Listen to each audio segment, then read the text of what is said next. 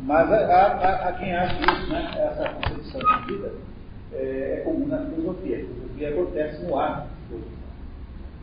É, é, por isso que você vai para a universidade estudar filosofia, ao fazer isso, você não está produzindo filosofia nenhuma, você está apenas lidando com assuntos filosóficos. E o sujeito que recebe um diploma na Universidade de Filosofia devia ter uma unidade muito grande antes de se autoproclamar filósofo, mas tem escrito lá isso. Porque acho que como eu vim bacharel em filosofia. Porque, no fundo, no fundo, o ato de filosofar não depende de nenhuma formação, não depende de nenhuma espécie de autoridade, não depende de nenhuma tese. É, o Mário Ferreira dos Santos dizia que, em filosofia, a única argumentação válida é a, é a argumentação sustentada pela demonstração. Ponto, acabou. É tudo conversa fiada.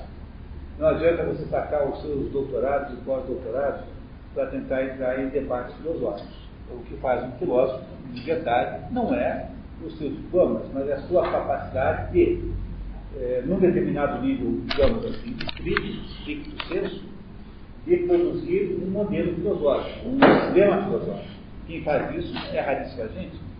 Nós fazemos um caso no Brasil, que é o Mário Ferreira dos Santos, da filosofia concreta. A única filosofia produzida no Brasil. E é de qualidade incrivelmente alta. É altíssima. É. E aí você tem, por outro lado, uma grande dificuldade, muito maior, não é grande dificuldade também, é um grupo muito maior que esse, um só, que são os sujeitos que são capazes de raciocinar filosoficamente. E raciocinar filosoficamente qualquer pessoa pode fazer, independentemente se é, estudar filosofia ou não. E aí você tem uma multidão dos falantes sobre filosofia, que são melhores e piores, não estou dizendo que eles sejam inúteis, apenas dizendo que eles não se podem ao contribuir com o rótulo de de modo nenhum. Porque eles apenas conhecem ideias, conhecem coisas da filosofia, história da filosofia. E é esse tipo de formação que se tem no mundo acadêmico. Então, se você tem, digamos, um projeto pessoal de filosofia, você precisa criar um, uma, um projeto de estudo pessoal, porque não haverá nenhum modo de você obter esse sucesso a não ser por um projeto de estudo pessoal, que você irá aperfeiçoando na medida que a vida for te mostrando qual é o melhor caminho, qual é o melhor jeito de fazer, eu diria que qualquer projeto de formação filosófica obrigatoriamente deve passar, em antes de mais nada, por, por, por um estudo sólido de Platão e Aristóteles. É, essa, essas duas coisas aí são uma espécie de pré-requisito para, para as outras coisas.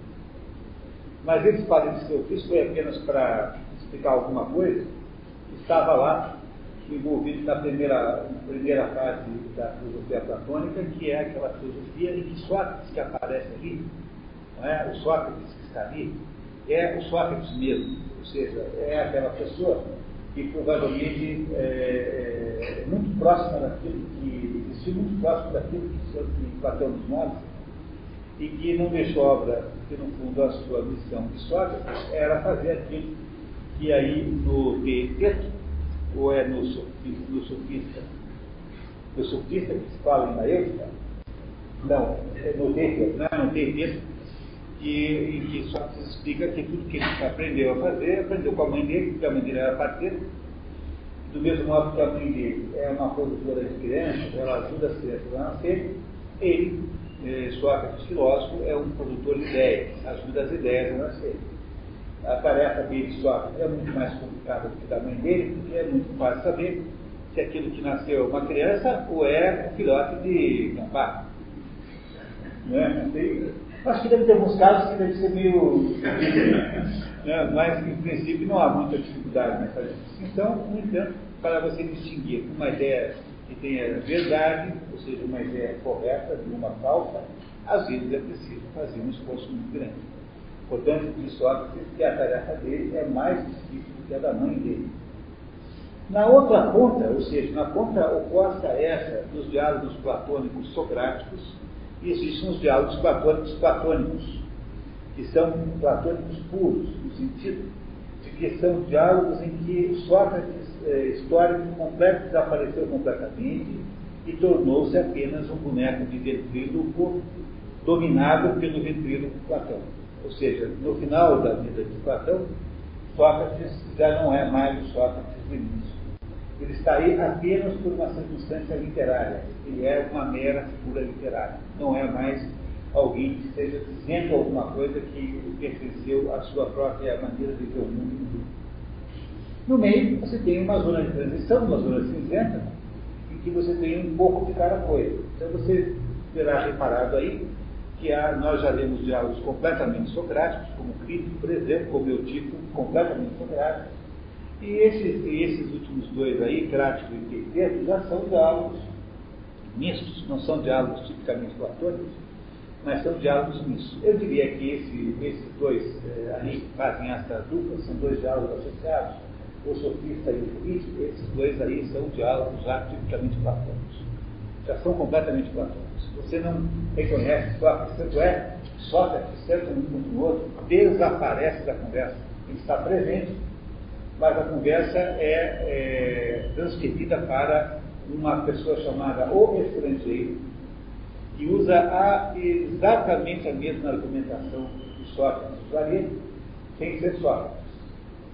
E nesses dois diálogos, o sofista e o político, que são esses que nós vamos estudar hoje e o próximo é, nesses dois casos aí, é o mesmo interlocutor chamado estrangeiro, e, ah, e ah, os, os, os, interlocutores, digamos assim, que conversam com o estrangeiro, no primeiro caso, no é o Teeteto, que nós já conhecemos do Teeteto, que é o menino, o menino que é aluno do Teodoro, Teodoro é um geômetra, ele é aluno do Teodoro.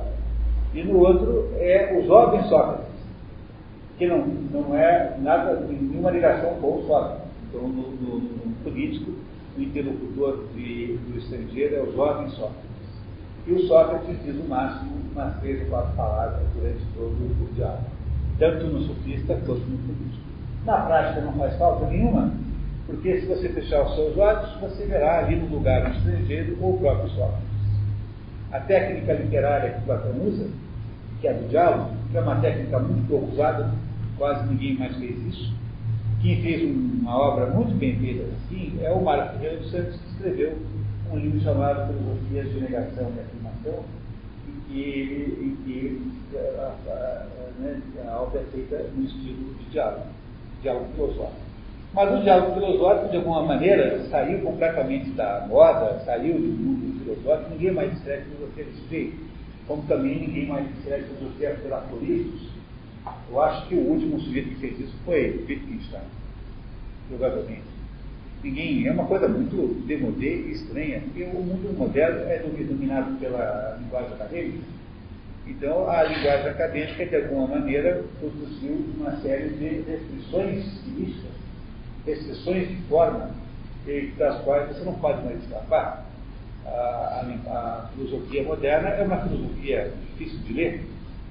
Não é? Até mais ou menos Hegel e Kant, até o início do século XIX, os filósofos escreviam livros para pessoas comuns lerem. Você, qualquer um, lê de filosofia. Então, a partir de Hegel e Kant, que a filosofia passa a ser uma leitura de iniciados, eh, estando obrigados os leitores a conhecerem a nomenclatura específica daquele determinado filósofo. Você não dá para ler Hegel você não tiver um conjunto de vocabulários hegelianos, não dá para ler é, Russell se você não entender o que ele quer dizer com aquelas palavras, e assim por diante. Isso também acontecia no tempo grego, não é nenhuma novidade. Não é?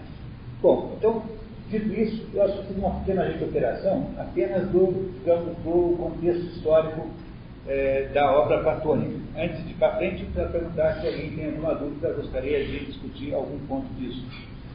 Uma regra aqui do nosso curso é que é proibido não entender. Né? Não, pode discordar, agora não entender é proibido. Algum ponto aí que esteja obscuro? Nada. Os nossos novatos.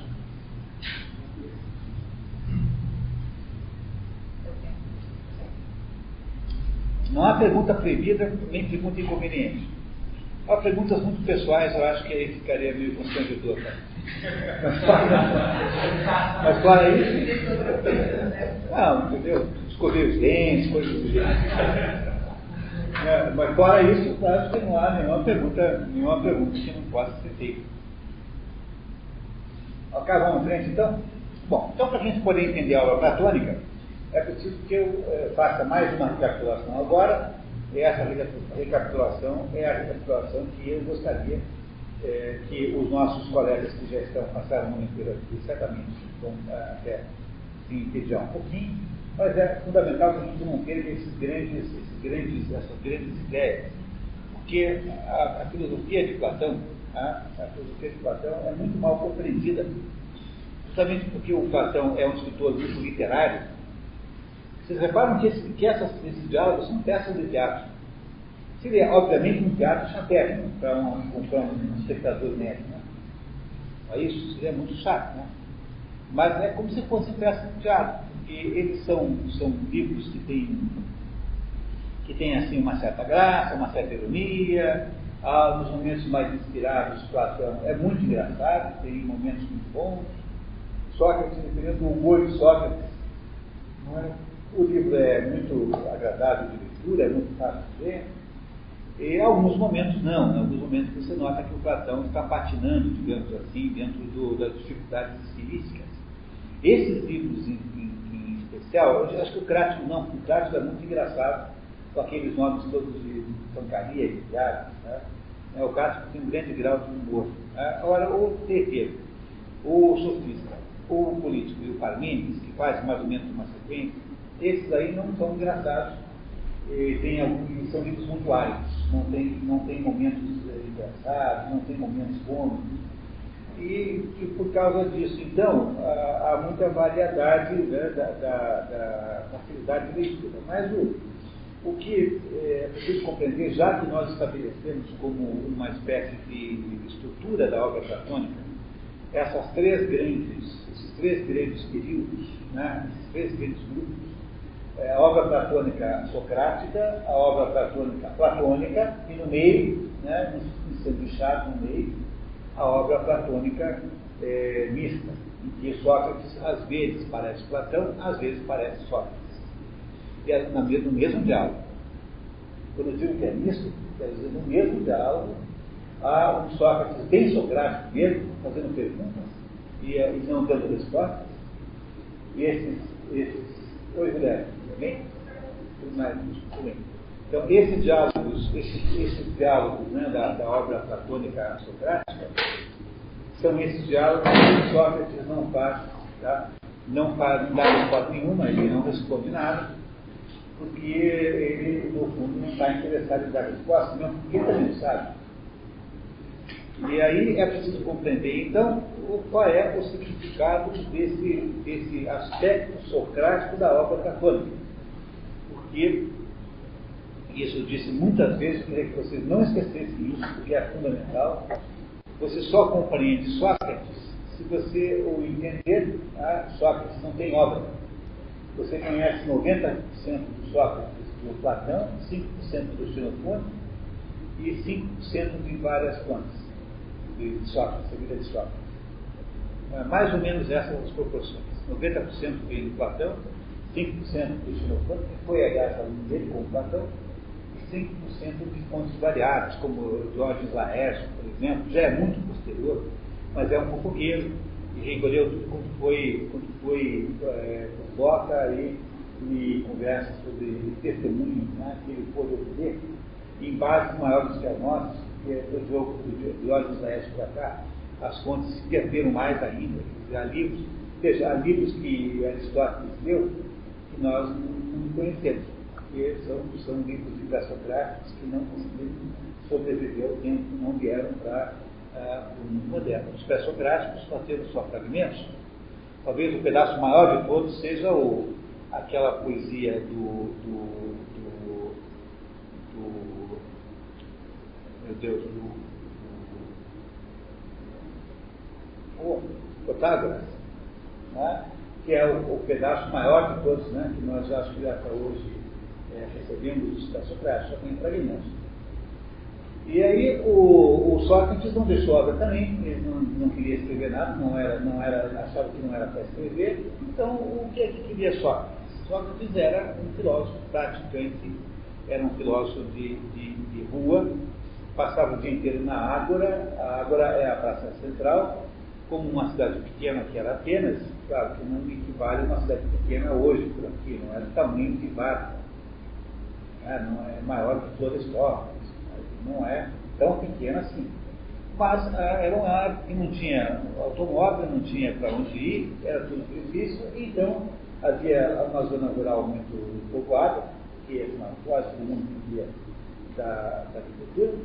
É a cidade, então, aquilo que chama de a sede do município, que lá no caso de, de, dos gregos tem que chamar a sede da cidade, da cidade-estado, né, da porta da cidade-estado, era um lugar pequenininho e todo mundo ficava ali no meio daquela praça o dia inteiro, os ocupados em geral, e só que passavam o dia ali conversando, conversando, investigando tudo que os outros diziam. Esse método de investigação que Sócrates criou, aliás, não foi ele que criou, né? ele, ele, ele adotou, Aristóteles diz que quem criou a dialética foi Anaxágoras, a confirmar, e Aristóteles disse isso, não, não Sócrates, não, não, não Platão. E ele, ele usava um método assim, ele chegava para alguém que declarava qualquer coisa, fosse uma declaração extravagante ou não, e perguntava alguma coisa sobre aquela declaração, é, obrigando o sujeito a defender aquilo que havia. Como as, as, as, afirmações de modo geral são afirmações obtusas, confusas, mal feitas, mal estabelecidas, hiperbólicas, enfim, todos os efeitos possíveis, o que Sócrates fazia era ir desmontando aquela, aquele argumento do seu interlocutor até chegar ao ponto em que o outro tomava, deveria ter tomado consciência de que não sabia do que estava falando. Esse, esse método de trabalhar chama-se dialética. Dialética é o nome desse método. É, cuidado com a palavra dialética, porque há várias dialéticas possíveis. A dialética de Hegel não é igual à dialética de, de Platão, Aristóteles ou Sócrates. A dialética de Platão e de é a mesma. Mas Aristóteles já dá a esse assunto uma conotação um pouco diferente e assim por diante. Portanto, o que, o que fazia fundamentalmente Sócrates era é, tentar fazer o seu interlocutor é, desembarcar de uma auto-ilusão. Supondo que o interlocutor, obviamente, estivesse bem intencionado ao assinar o que assinava. É? E como é que ele fazia isso? Ele apunha descrições e oposições àquilo que estava dizendo, mesmo que ele não conhecesse o assunto, porque essa é uma das vantagens do, do debate filosófico, você pode conversar com a outra pessoa sem conhecer o assunto do que você está falando. Contanto que você se abstenha de fazer declarações e mantenha-se no âmbito das perguntas. Não é? Nas perguntas você se mantém. Você vai conversar com um arquiteto, por exemplo. Você não é arquiteto. Então, o arquiteto declara alguma coisa sobre o arco potente. Você não tem a menor ideia que seja arco potente. O que é que você faz? Você pergunta, mas o que é arco potente? Aí a pessoa tem que definir o que é arco potente. Mas essa, essa definição pode estar errada por alguma razão, às vezes porque está obviamente errada, ou porque ela é autocontraditória. Aí você diz, não, você não explicou o que é arco potente, você explicou outra coisa. Não é? Como fez, por exemplo, Sócrates com Eutipo, que perguntou ao Eutipo, o que é a piedade? É alguma coisa que os deuses gostam. Bom, mas espera aí, mas você não explicou o que é piedade, só me disse uma propriedade da piedade. Não é? Por exemplo, o que é um automóvel? É alguma coisa que eu posso dirigir, mas você não o que é automóvel. Me disse uma propriedade do automóvel é que é ser gostável por, por alguém. Logo, você não respondeu no fundo. Na medida que você vai perguntando, a pessoa com quem você fala, pelo método socrático, vai aos poucos percebendo que ela não tem a menor ideia do que ela está falando. É, é aquilo que ela pensa que sabe e não sabe. Portanto, o projeto socrático fundamentalmente consiste em recuperar o quê? A identidade do quê? Entre o logos, o logos é a palavra, é o discurso, é a conversa, é? e a coisa em si própria. Esse é o sentido do projeto socrático. É que quando as pessoas digam alguma coisa, isso que elas estão dizendo corresponda verdadeiramente ao que a coisa é na sua essência, na sua realidade. Isso é um projeto é, absolutamente imprescindível naquela, no momento em que Sócrates existe, porque uh, Atenas, sendo, tendo construído um modelo democrático muito amplo, é, é um centro de, de perversão da palavra.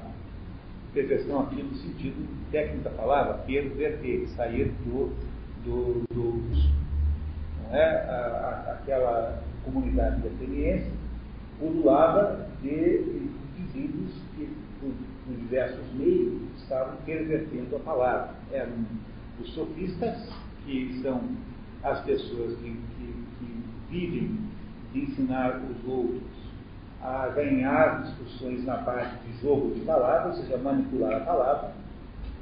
São os retóricos, que são os predecessores dos advogados, que são aqueles que não estão interessados em procurar a verdade, mas estão interessados em obter uma vitória judicial, por exemplo, e os erísticos, que são os especialistas, e esses são os vigaristas maiores de todos, que são aqueles que eh, se especializaram em ensinar os outros a serem patíveis intelectuais, a arte da patifaria intelectual.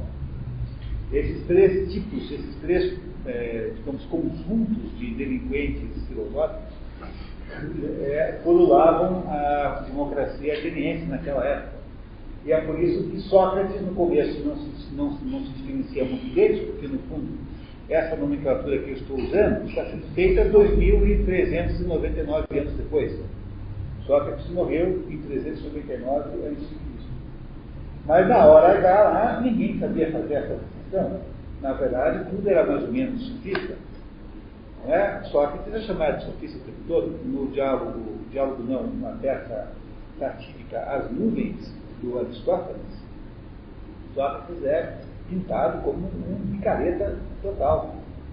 Está é, tá lá Sócrates tentando ensinar lá um, um filho de um rico como é que ele faz para argumentar com os credores as razões pelas quais ele não tem que pagar as dívidas que tem.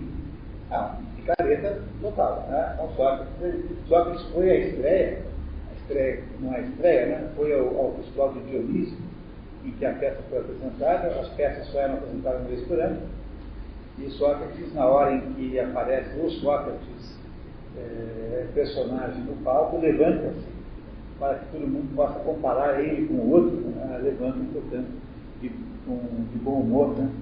de bom humor aquela brincadeira. Mas isso era mais do que brincadeira, quer dizer, há muitos contemporâneos de Sócrates que não sabiam distinguir é, do, do, dos outros sofistas.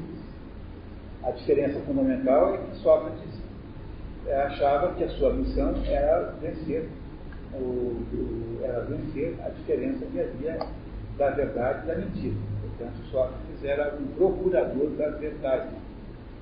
Portanto, é a ele que se atribui a primeira, digamos, qualificação de filósofo, embora a palavra não tenha sido inventada por Sócrates, foi inventada por Pitágoras.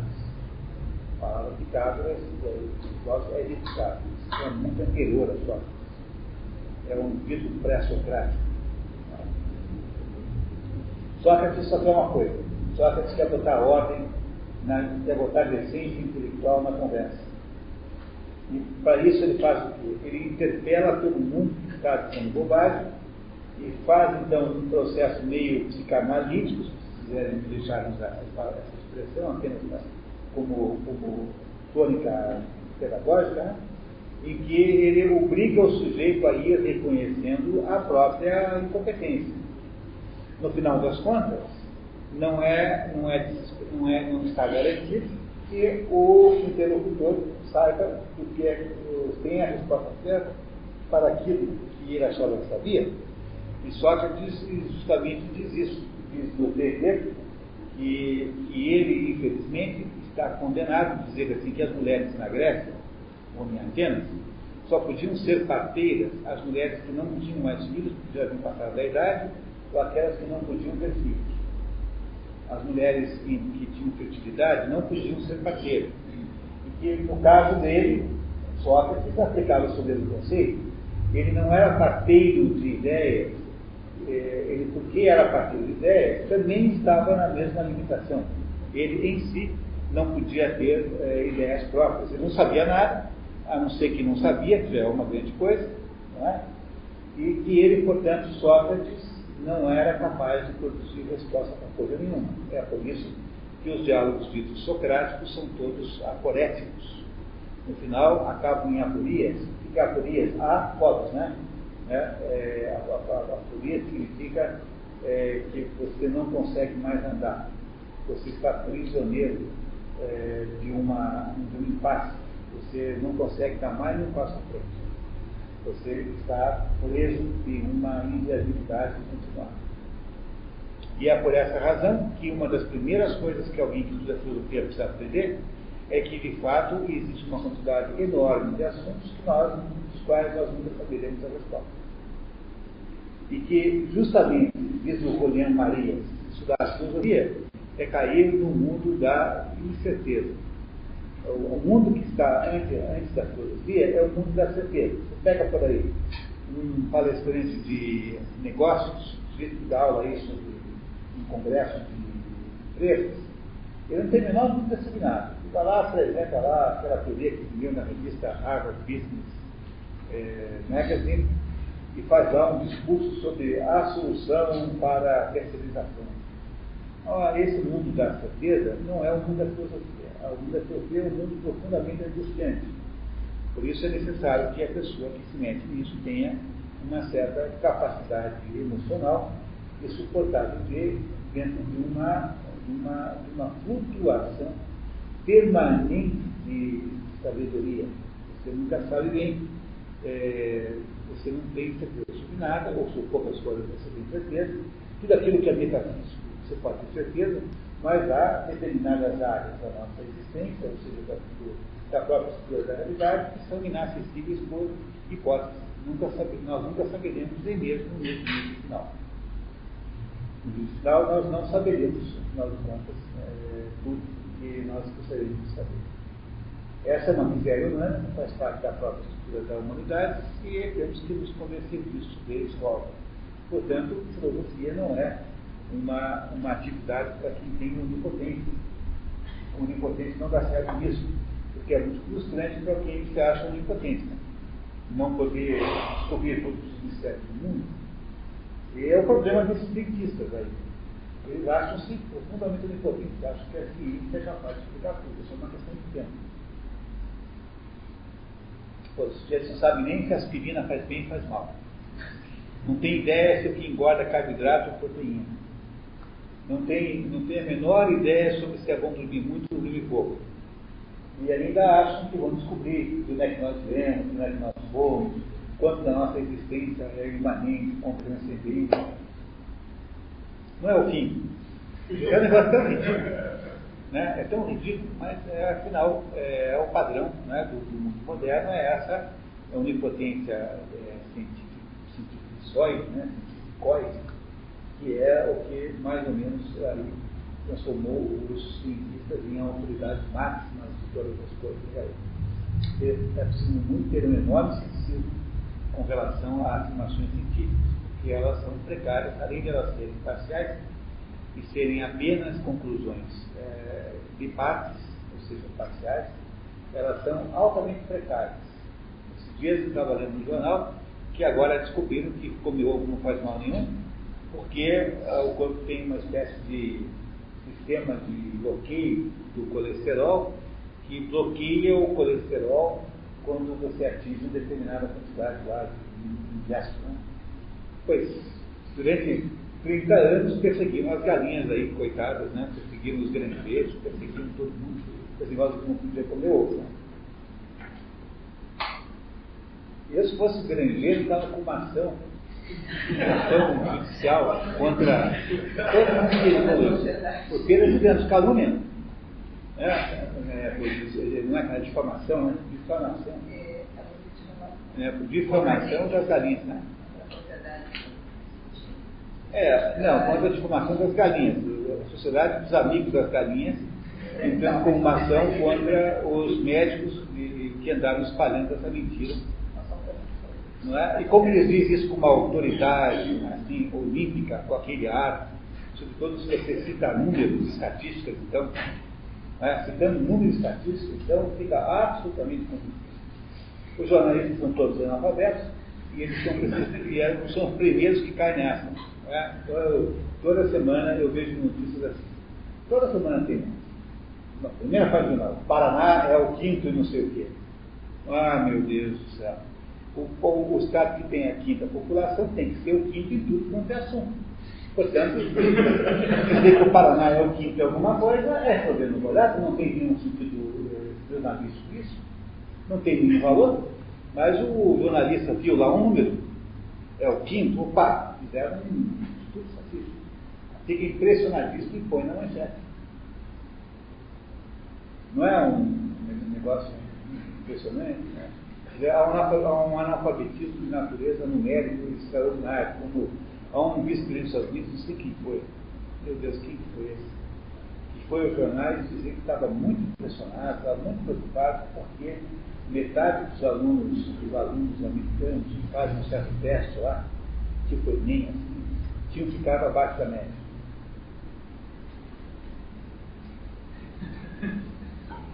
Meu Deus do céu! O sujeito está impressionado que metade ficou embaixo da média.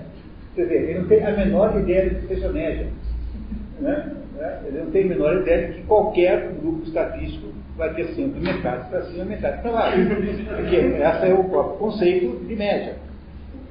Né? O conceito de média é esse. Né? né? essas coisas terríveis que são resultados que nós temos transformado as escolas de jornalismo numa graça do PT e temos tirado do jornalista qualquer possibilidade de informação verdadeira. Mas voltando ao Platão, o Platão, é, portanto, na sua, digamos, no seu aspecto socrático, e está querendo nos contar isso. Está querendo nos contar que o projeto socrático, que ele viveu como aluno, ele foi aluno de Sócrates, embora ele, quando Sócrates morreu, ele fosse ainda muito jovem, né, Platão formar-se-á. Uh, Platão morreu velho, Sócrates morreu, não velho, mas morreu assim, digamos, cedo, né? Meio, um pouco contra a vontade, né? Tinha acho que 60 anos.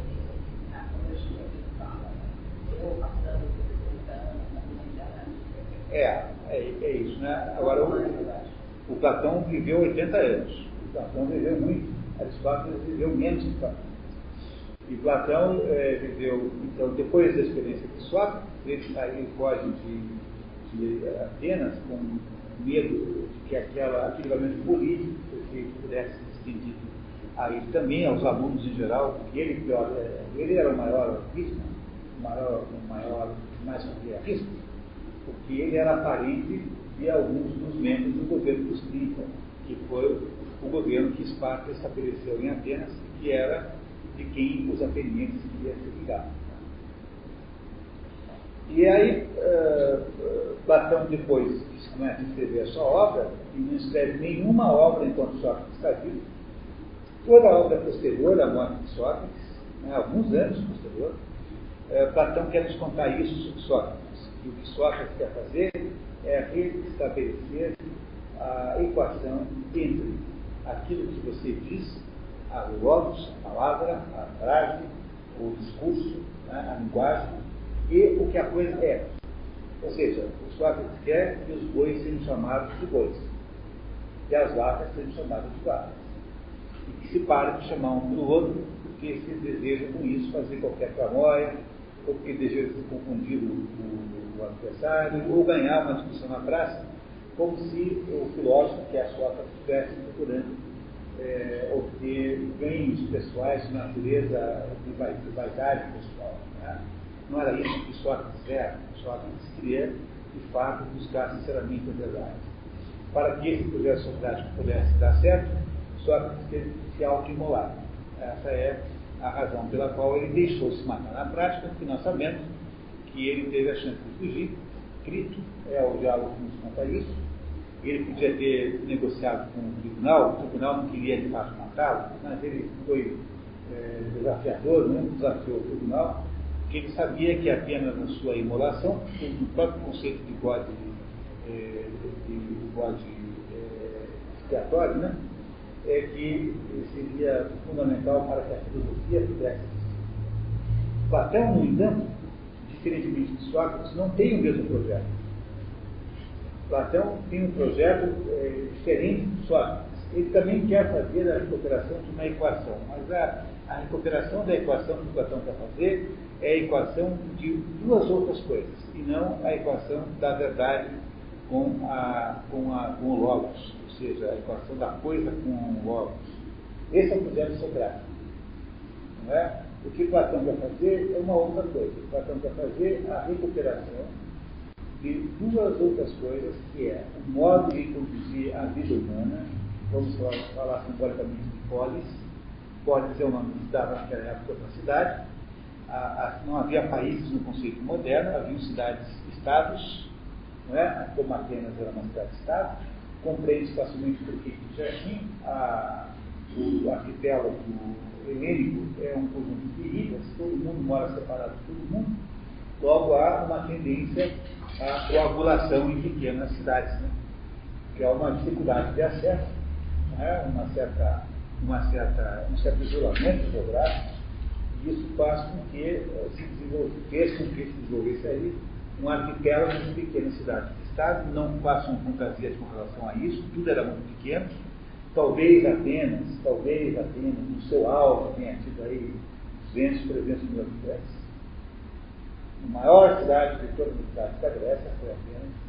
A maioria delas eram minúsculas, algumas eram tão pequenas que desapareceram e nem sabemos se existiram, como é o caso de Ítaca, por exemplo, que é a cidade de Odisseus, a cidade para onde Odisseu volta, que é o assunto da Odisseia, é, nunca foi descoberta. Talvez fosse um reino tão pequeno, pequeno que eh, não conseguiu eh, gerar nem escombros. Né? Os seus remanescentes foram eh, mais ou menos destruídos pelas circunstâncias, pelo tempo. Eram pequenas sociedades que tinham uma enorme homogeneidade. Havia, portanto, uma. Vocês, agora, o Carlos do Caminho perguntou qual é o livro. Ele tem um grupo de leitura de Aristóteles e perguntou qual é o próximo livro, eles acabaram de ler Ética Nicômaco. Eu sugiro que vocês leiam a política mas para você poder entender a política de Aristóteles, é preciso que eu explique a vocês o tipo de hipótese, porque senão não entende, né? Que o Aristóteles dirá na política que o objetivo da cidade é mais importante que o objetivo de qualquer indivíduo. Isso ele diz hoje em dia, é, é, é meio difícil você afirmar isso, porque afinal hoje há uma coisa que não havia naquela época, que é uma, um enorme distanciamento na visão de mundo entre o Estado e os cidadãos. No tempo dos gregos, aí nessa época, não havia isso. Os cidadãos é, que moravam na polis eram todas pessoas muito parecidas. Havia famílias, que é a primeira, primeiro núcleo, as famílias crescem, e aí começa a haver casamentos de famílias, e essas, essas, esses casamentos geram, digamos, clãs, né, pessoas que têm ligações de sangue, famílias unidas, e esse conjunto de clãs, digamos assim, gera uma cidade. Logo, há naquelas pequenas cidades um parentesco na base do sistema purificativo. São todas pessoas parecidas, todas têm, é, dedicam-se, é, fazem homenagem ao mesmo Deus, têm a mesma aparência, não tem variações, digamos, de natureza étnica, pessoal, tem pouca miscigenação, porque há uma grande uh, hostilidade ao estrangeiro. Em toda a Grécia foi assim. Aristóteles foi estrangeiro a vida inteira em Atenas. E os estrangeiros estão sempre limitados, porque em alguns lugares eram obrigados a pagar uma espécie de anuidade. Se não, você não paga anuidade, você é vendido como escravo. Só por ser estrangeiro. Portanto, há uma grande hostilidade ao estrangeiro e não é um estrangeiro de natureza étnica, não é um branco utilizando um negro ou o contrário. É um sujeito que é grego, né, lato senso, que hostiliza outro grego. Eles falam a mesma língua na prática. Aristóteles era o que? Era um grego descagido que morava, que morava ah, ali perto e que, no entanto, em Atenas era tido como estrangeiro e tratado como tal. Logo, a polis grega é uma polis homogênea. Se ela é homogênea, ela tem uma grande identidade entre o Estado, que é a polis, não é isso? E os indivíduos que ali moram. Essa é a diferença enorme do mundo grego do nosso.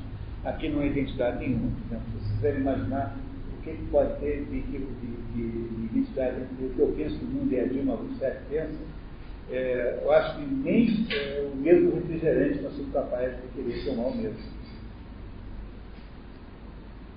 É? Agora, isso não acontecia na Polis. Na Polis todo mundo era mais ou menos é, igual, parecidíssimo com o outro. Não havia essa noção de diferenças individuais como há hoje.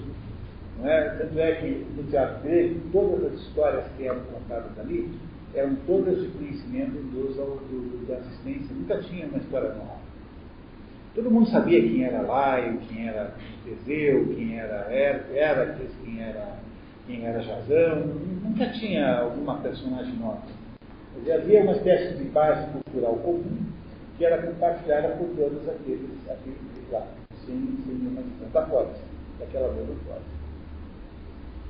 Portanto, a polis é o centro da vida grega, sobretudo ateniense, que é de todas as experiências a que foi mais longe e aí nasceu essa expressão aristotélica que está na política de Aristóteles de que o homem é um zoon politikon. Zoon politikon significa que o homem é um ser cuidado, social. A, a grande engano está em traduzir zoon politikon por, por, por ser político, porque aí o que acontece é que você cai nessa conversinha infantil de achar que essa expressão zoopolítico significa que toda vez que alguém toma uma medida, como por exemplo escolher entre o sorvete gelato e o sorvete que bom, que esse ato tem alguma conotação ligada ao poder, que é o que os cretinos imaginam que aconteça. Quer dizer, a hora que você transforma a palavra político na palavra político moderno, você faz o quê? Você tira a ideia de política daquele mundo que a tinha de um certo jeito e que não pode mais ser compreendida do mesmo jeito, porque o contexto humano em que a palavra política hoje funciona é completamente diferente do contexto humano que funcionava naquela época. Portanto, um truque para a política é você sempre tentar transformar a expressão política em, em social, porque aí você terá, você terá é, uma certa salvaguarda contra essa confusão. Portanto, Aristóteles achava que o homem é um ser social dizer assim, olha, o único ser que não vive em sociedade, ou é Deus, uma divindade, não vive em sociedade, pode ser sozinho, ou é uma fera. Os outros todos têm que viver em sociedade. Até para você ser um sujeito chato, tem que ter alguém a quem amolar. É, porque a pessoa, como deve ser frustrante, você ser um sujeito chato e morar sozinho. Não, pensa, pensa bem, é pior que é possível. É, até para você ter um sujeito insuportável, você tem que ser suportável do ponto de vista de alguém que acha isso de você. Não é? Portanto, é, até para você ser antissocial, tem que ter sociedade em volta de você. Não é, não é isso? Tá? E, é, e é isso que me parece ser importantíssimo entender. Esse é o início da política, explicando isso. Explicando que não há nenhuma possibilidade de você julgar o homem sozinho. Portanto, essa tese russoniana, essas ideias do Rousseau, que o homem é um ser melhor sozinho do que individualmente, elas são absolutamente é, indemonstráveis, porque você não tem casos reais em que isso aconteceu. É? E os casos em que isso aconteceu são pouquíssimos, como o nome daquela personagem, é, Caspar Hauser, né? Caspar Hauser, que é um alemão que foi descoberto, morava no porão. Esse sujeito era um sujeito completamente estudiado não tinha nada de russoniano, bacana nisso. Ao contrário. É, é completamente ao contrário. Né? Não fazer falar? E para falar, falar com alguém, se você não tem que falar, você desaprende. Você, acho que desaprende não se desaprende, mas não aprende. Uma criança que não tivesse o todo, como é que aprende a falar? Não é? Falava assim meio assim, sorriso. Ich bin ein depois eu descobri que eu falo alemão bem. Senti uma identidade né, maravilhosa com aquele cascarral. Eu sou meio, sou eu, sou eu. Bom, mas enfim, voltando à seriedade do assunto, né, o que eu estava dizendo para vocês é que a polis, então, é aquilo que os gregos chamam de central da existência humana. A existência humana é uma existência social. E esse é o assunto do zoom político. Ora, esse é o sentido da expressão zoopolítica. Ora, o que é que Platão quer fazer? Se Sócrates quer recuperar a identidade entre o logos e a coisa, Platão quer fazer outra coisa. Ele quer recuperar a identidade entre a polis e o cosmos. Cosmos é a expressão grega para ordem. O contrário de cosmos é caos. Caos, a palavra caos, é o contrário de cosmos. Há um livro do Mário Pereira dos Santos, que eu não vou saber agora qual é, em que ele diz lá, para minha surpresa muito grande, que cosmos e caos têm a mesma origem etimológica. E eu juro que eu não consegui entender. Todo tipo de pesquisa que eu consegui, que eu, que eu pude, para tentar desvendar esse mistério, mas, mas não consegui. Não consegui uh, entender. Ele não, ele não, não diz mais nada disso. Não consegui entender o que ele quer dizer de fato isso. Ou também não tem muita importância. É verdade que para um grego típico, o caos e o cosmos estão em contradição. O caos é desorganização, o cosmos é organização. Depois, mais tarde, dentro do, do próprio teatro, da mitologia grega, essa contraposição dessas duas oposições vai se manifestar pela oposição entre Apolo e Dionísio. O que é interessante notar é que Dionísio, que na verdade chama-se Baco, né? Baco, né? Baco para gregos, Dionísio para humanos. O Baco é o contrário do, do Apolo, né? O que é interessante notar é que o Baco vem muito depois do Apolo. Não só o Baco vem depois do Apolo, como o Baco né, faz fazer um enorme esforço de marketing para tentar mostrar para o mundo, os humanos, que ele também é Deus e merece estar consideração equivalente aos outros. Tanto é que a única peça grega que sobrou, que lida com Baco, são as bacantes de Eurípides. E as bacantes contam a história de Baco, que sai pela, pela Grécia carregando uma espécie de lança. Essa lança chama-se Tirso, é uma lança que tem uma pinha na ponta, assim, você já deve ter visto ilustrações distintas vezes, e é seguido por um grupo de mulheres enlouquecidas, não é? Mulheres completamente enlouquecidas. Só meio pleonástico isso, né? Mas, né? E, e, e, o, o, e, o, Baco, e o Baco né, é, vai pela Grécia afora, fazendo proselitismo é, da sua própria existência. Né? É disso que conta a história das patentes. As patentes conta a história da vida de Baco a Tebas, que era uma das lugares onde havia resistência a aceitá-lo como Deus. Portanto, nessa, se essa teologia, digamos, diferenciada tem algum valor, é preciso é, perceber que os gregos chegaram ao conceito de cosmos antes de chegar ao conceito de caos. O conceito de cosmos é como se fosse anterior ao conceito de caos. Embora, sob o ponto de vista, digamos, dos relatos cosmogônicos, cosmológicos, como a cosmogonia da, da, da, da, da da, da, teogonia, a cosmogonia explícita na teogonia, diz que primeiro o caos, né? depois é que veio a ordem. Mas, talvez essa, essa, essa ordem sob um certo ponto de vista, seja inversa mesmo. Não é? Não é assim? Quer dizer, se você parte do pressuposto que as coisas de alguma maneira decaem, se elas decaem, então primeiro vem a ordem, depois vem o caos. Não o contrário. O que Platão quer fazer, como, digamos, ideia geral da sua filosofia, é produzir uma recuperação da identidade entre esse corpos, que é a ordem geral das coisas a ordem do universo, o cosmos é, em outras palavras, o próprio universo organizado, e a polis, ou seja, a vida humana. Quando Platão entra direto nesse ponto, lá mais ou menos pela metade da obra, um pouco mais para o fim, para o meio, é, Platão torna-se absolutamente, é, Platão se dessocratiza. Ou seja, ele esquece completamente o, que quer que tenha a ver com Sócrates, não se preocupa mais em fazer essa investigação pela investigação, ele se distancia dessa visão didática da dialética como é, autoformação da mente humana, ou seja, como, como, como produção de uma, de, um, de uma verdadeira consciência da verdade, que é o resultado final da dialética, e vai então fazer proselitismo direto, completo da sua própria tese, da sua própria teoria. Ou seja, vai querer dizer como é que a polis deve ser organizada. As obras no final da sua vida, portanto, sobretudo as leis, que, que é a obra final, né? as, leis, as leis são a obra final de Platão e são uma obra sobre a própria organização da polis. É uma obra que mais ou menos culmina toda a obra. Platão tem 80 anos quando escreve isso.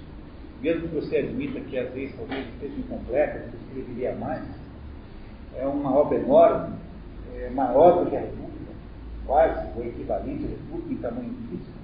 São duas obras muito grandes, as leis e a. E Platão queria aí dizer para o mundo como é que era a sua concepção de existência eh, da cidade, ou seja, como é que era a concepção existencial social humana, que para grego, na polis grega, nas circunstâncias de identidade da polis grega, para um homem dessa época, nessas circunstâncias, a vida social e a vida individual mais ou menos se confundem. Não há muita diferença entre as duas coisas.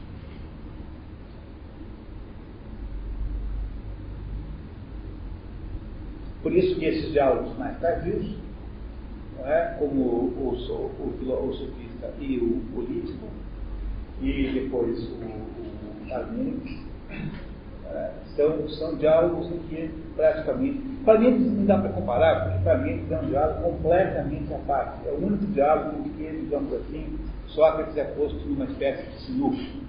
Parmênides é o único diálogo em que Sócrates fica mais ou menos uh, em passado de verdade, não sabe o que fazer harmonia. Mas nos outros dois não. Mas o que está nos outros dois diálogos é o fato de que o, Sócrates não tem mais o valor que tinha no início da obra, portanto, Sócrates aí já não parece mais com aquele é, aquele partilho da verdade. Sócrates é apenas uma personagem. É, tanto é assim que é possível, tanto no sofista quanto no, no, no político, retirá-lo desse homem. Embora ele permaneça ali, nas leis, por exemplo, nem aparece mais. O próprio Sócrates não está mais presente. Mas no sofista e no político ele está presente ali. E ele, e ele no entanto, não interfere no diálogo. Fala alguma coisinha, faz alguns comentários sobre o começo fim, mas ele não está dialogando de verdade. E esse diálogo passa à incumbência do estrangeiro. O estrangeiro que é, né, que é um, uma, uma figura que tem um papel de Sócrates. Mas o Platão não o coloca ali, a, a troco de nada, o coloca ali porque é importantíssimo que o estrangeiro seja aquele estrangeiro, até porque ele queria poupar Sócrates, porque o estrangeiro precisa defender uma tese de que o não ser não existe, não é possível. E essa é uma tese eleática. Ele tem então que botar lá um fulano que seja, digamos assim, é, teatralmente, seja, seja, seja do ponto de vista, digamos, é, da construção da personagem, um adepto dessa escola. Ele não podia botar Sócrates, porque Sócrates não é ilhático.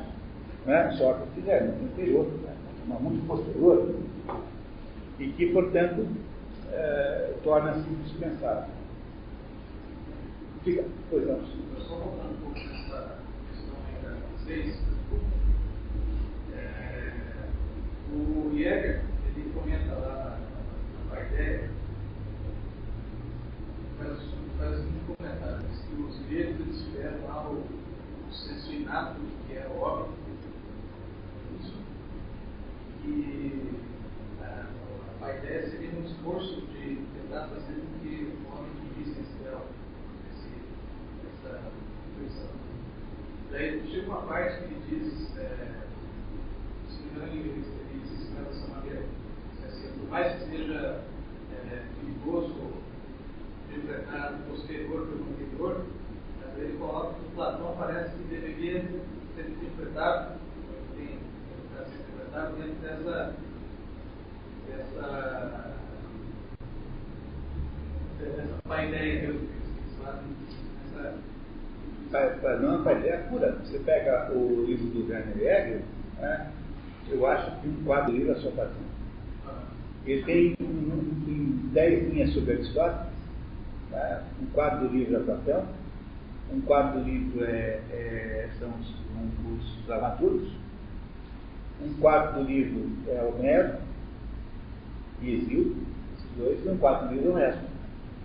Então, eu diria a você que o autor mais importante da perspectiva do, Werner Jäger é Platão. Porque, de fato, se vocês forem raciocinar comigo, você tem que concluir que Platão é um escritor de natureza moral. Não é? é escritor moral. Ele não, é, ele não tem absolutamente nenhuma proximidade com Aristóteles no sentido de que Aristóteles é um, é um, é um, é um é, pesquisador da realidade no sentido concreto da realidade. Não estou dizendo aqui que Aristóteles é positivista ou qualquer besteira dessa. Aliás, foi o Werner Jäger que inventou essa tese, né? que é a autor escreveu um livro chamado Aristóteles, que chega à conclusão final que o, o Aristóteles é uma espécie de positivista, que ele foi se distanciando de Platão, mas o que é completamente é, mal interpretado, está completamente errado. O Werner Jäger não tem a menor ideia de quem é Aristóteles, não entende Aristóteles. É, ele desistiu de entender Aristóteles não, não, não lida com a história. Não há um capítulo no livro dele, um livro de mil e poucas páginas, que não tem um capítulo sobre Aristóteles. Não estou com isso desmerecendo o livro, é um grande livro, é um grande pesquisador, é um sujeito de uma, de uma dimensão extraordinária, esse Gabriel. Mas ele não entende Aristóteles de modo nenhum. E ajudou a popularizar essa ideia de que Aristóteles foi se transformando lentamente de um metafísico como Platão cada vez mais proximamente de um positivista como, sei lá, o Rock Spencer de Barros, qualquer sujeito que anda por aí hoje em dia. Ah, essa é a percepção que eu gosto que o, que o, o tem, que errônea sobre Aristóteles. É? Mas é isso mesmo que, que acontece com Platão. O Platão é um sujeito que está o tempo todo tentando produzir uma recuperação de alguma coisa, que é o modelo humano. Mas o modelo humano social. Porque quem está preocupado com o modelo humano pessoal são basicamente os trágicos. É? Os trágicos estão preocupados com o modelo humano pessoal, mas o Platão não. É claro que tem alguns diálogos que falam da amizade, falam da, de coisas que são humanas, mas no fundo, no fundo ele está sempre fazendo é, preparações para entrar no assunto de fundo que é a qual? É o assunto chamado, o assunto chamado, é, assunto chamado códice. No fundo, o Platão é um filósofo político. Né? Se você fosse dizer que tipo de filósofo é Platão numa única palavra, é a melhor maneira de dizer é que ele é o primeiro filósofo político da história. Então, república, isso daí você teria que fazer interpretação disso e pensando nessa questão da paideia. É, porque é cuidado, aí que está, né? Há uma tendência, às vezes, a achar que o Platão, que é uma ideia meio nietzschiana essa, né? Achar que o Platão é um sujeito é, que criou a primeira, o primeiro regime totalitarista do mundo, essa, essa, esse tipo de xingação contra o Platão é, é ingenuidade. O Platão não queria fazer regime totalitário nenhum, nenhum, nenhum. Tá? O problema todo aí está sabendo o quê? Vou explicar para vocês o que é. Eu, queria muito perguntar para os novatos se estou falando difícil ou se está fácil de acompanhar o que estou dizendo. Está tá fácil, né? Tá, então tá. Então, é assim, o, o que, o, que, o, o que é importantíssimo é se o, o Platão pretende recuperar a identidade entre o cosmos e a cósmica, ele tem que dizer para mim qual é o modelo que ele está querendo recuperar. Mas para que possa existir um modelo, esse modelo não pode ser nenhum dos que existem concretamente, porque os modelos que existem concretamente, que é o modelo de Atenas, o modelo de Esparta, o modelo de Mecenas, o modelo de, de Argos, o modelo de Espartira, enfim, o que for, são todos acidentes, no sentido aristotélico da palavra, ou seja, são modelos, são momentos acidentais. Quer ver? É assim, se chegasse aqui um, um, um extraterrestre, um marciano, e sequestrasse qualquer um de nós aqui, é, batia assim uma luz, vinha assim, uma, um gancho, um gancho magnético, levasse qualquer um para Alfa Centauri, qualquer uma pessoa que está aqui presente nessa sala poderia representar totalmente a espécie humana. Eles poderiam tirar conclusões sobre a espécie humana com toda a legitimidade a partir de uma pessoa só. Quase todo ser humano prestar-se-ia esse papel, com pouquíssimas exceções, como, por exemplo, o governador do Estado. Mas fora essas exceções é, é, notáveis, né? fora essas exceções, os outros todos servem de modelo humano. Portanto, um extraterrestre, lá na faculdade de estudos extraterrestres, lá de Alpha Centauri, iria chegar à conclusão, ó, oh, pegamos aqui Carlos, então ele funciona assim, a psicologia funciona assim. Então, os outros seres humanos todos podem ser medidos por, essa, por esse critério. Não é? Agora, se eles viessem aqui e tentassem levar uma cidade, né, um raio que viesse aqui e esse raio obtivesse informações sobre o modo de, social de existência de uma localidade, essa localidade jamais seria para outra porque ela poderia variar geograficamente e poderia variar é, cronologicamente. Portanto, a mesma localidade é diferente no século XIII e no século XXII. Seriam diferentes. É por isso que o Platão não pode fazer a proposição de uma recuperação da identidade entre cósmico e fora, a não ser que ele tenha uma polis é, ideal sobre a qual falar. E é por isso que ele precisa de um modelo que pode. Mas para ele poder defender um modelo ideal, ou seja, ideal aqui no sentido platônico da palavra, ideia no sentido de eidos, né? uma forma ideal, que é essa que devia existir, ele precisa, antes de mais nada, fazer o quê? Ele precisa, antes de mais nada, defender a própria existência de, uma, de um mundo de hipóteses. Não é? Ele precisa defender a existência de um mundo de formas como sendo real, verdadeiro e existente de uma certa maneira, num determinado âmbito de existência, e que é, é justamente o modelo platônico das formas. Porque como é que eu vou poder defender a, a polis ideal? Né? Como é que eu vou poder defender o modelo cósmico, o modelo ideal da polis, se eu não sou capaz de indicar isso de verdade? Logo, tem que haver um modelo de polis em algum lugar, que ele, então, Platão, irá na condição de filósofo, porque essa condição lhe garante a ele, Platão, essa prerrogativa, ele é capaz de ver isso que os outros não são capazes de ver, e é capaz então de implementar essa ideia, de comunicar aos outros, que são os prisioneiros da caverna, né? os outros que não estão vendo, que são os não filósofos, que, não estão, que estão presos na caverna, vendo apenas as imagens enganadoras das sombras na parede, e dizer, olha pessoal, a polis é assim. O que lhe dá essa autoridade é o fato de que ele é filósofo.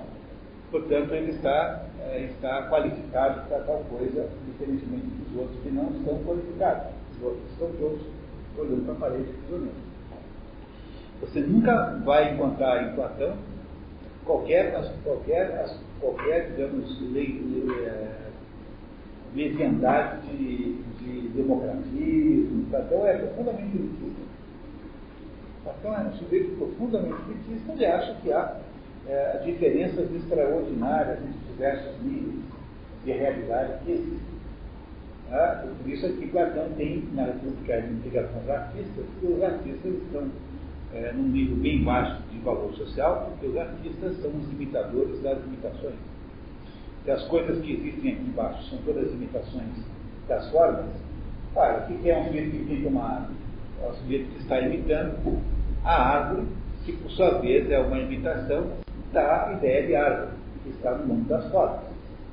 Portanto, o imitador do imitador é um imitador de segunda mão, deve ter muito pouco valor, na opinião do Platão, uma pessoa não é? Ele tem, portanto, uma ideia da hierarquia das coisas. Se você fosse é, tentar definir qual é a característica central, digamos assim, a característica medular da filosofia de Platão, você poderia facilmente concluir que Platão é o sujeito que ele estabeleceu o princípio da hierarquia das coisas.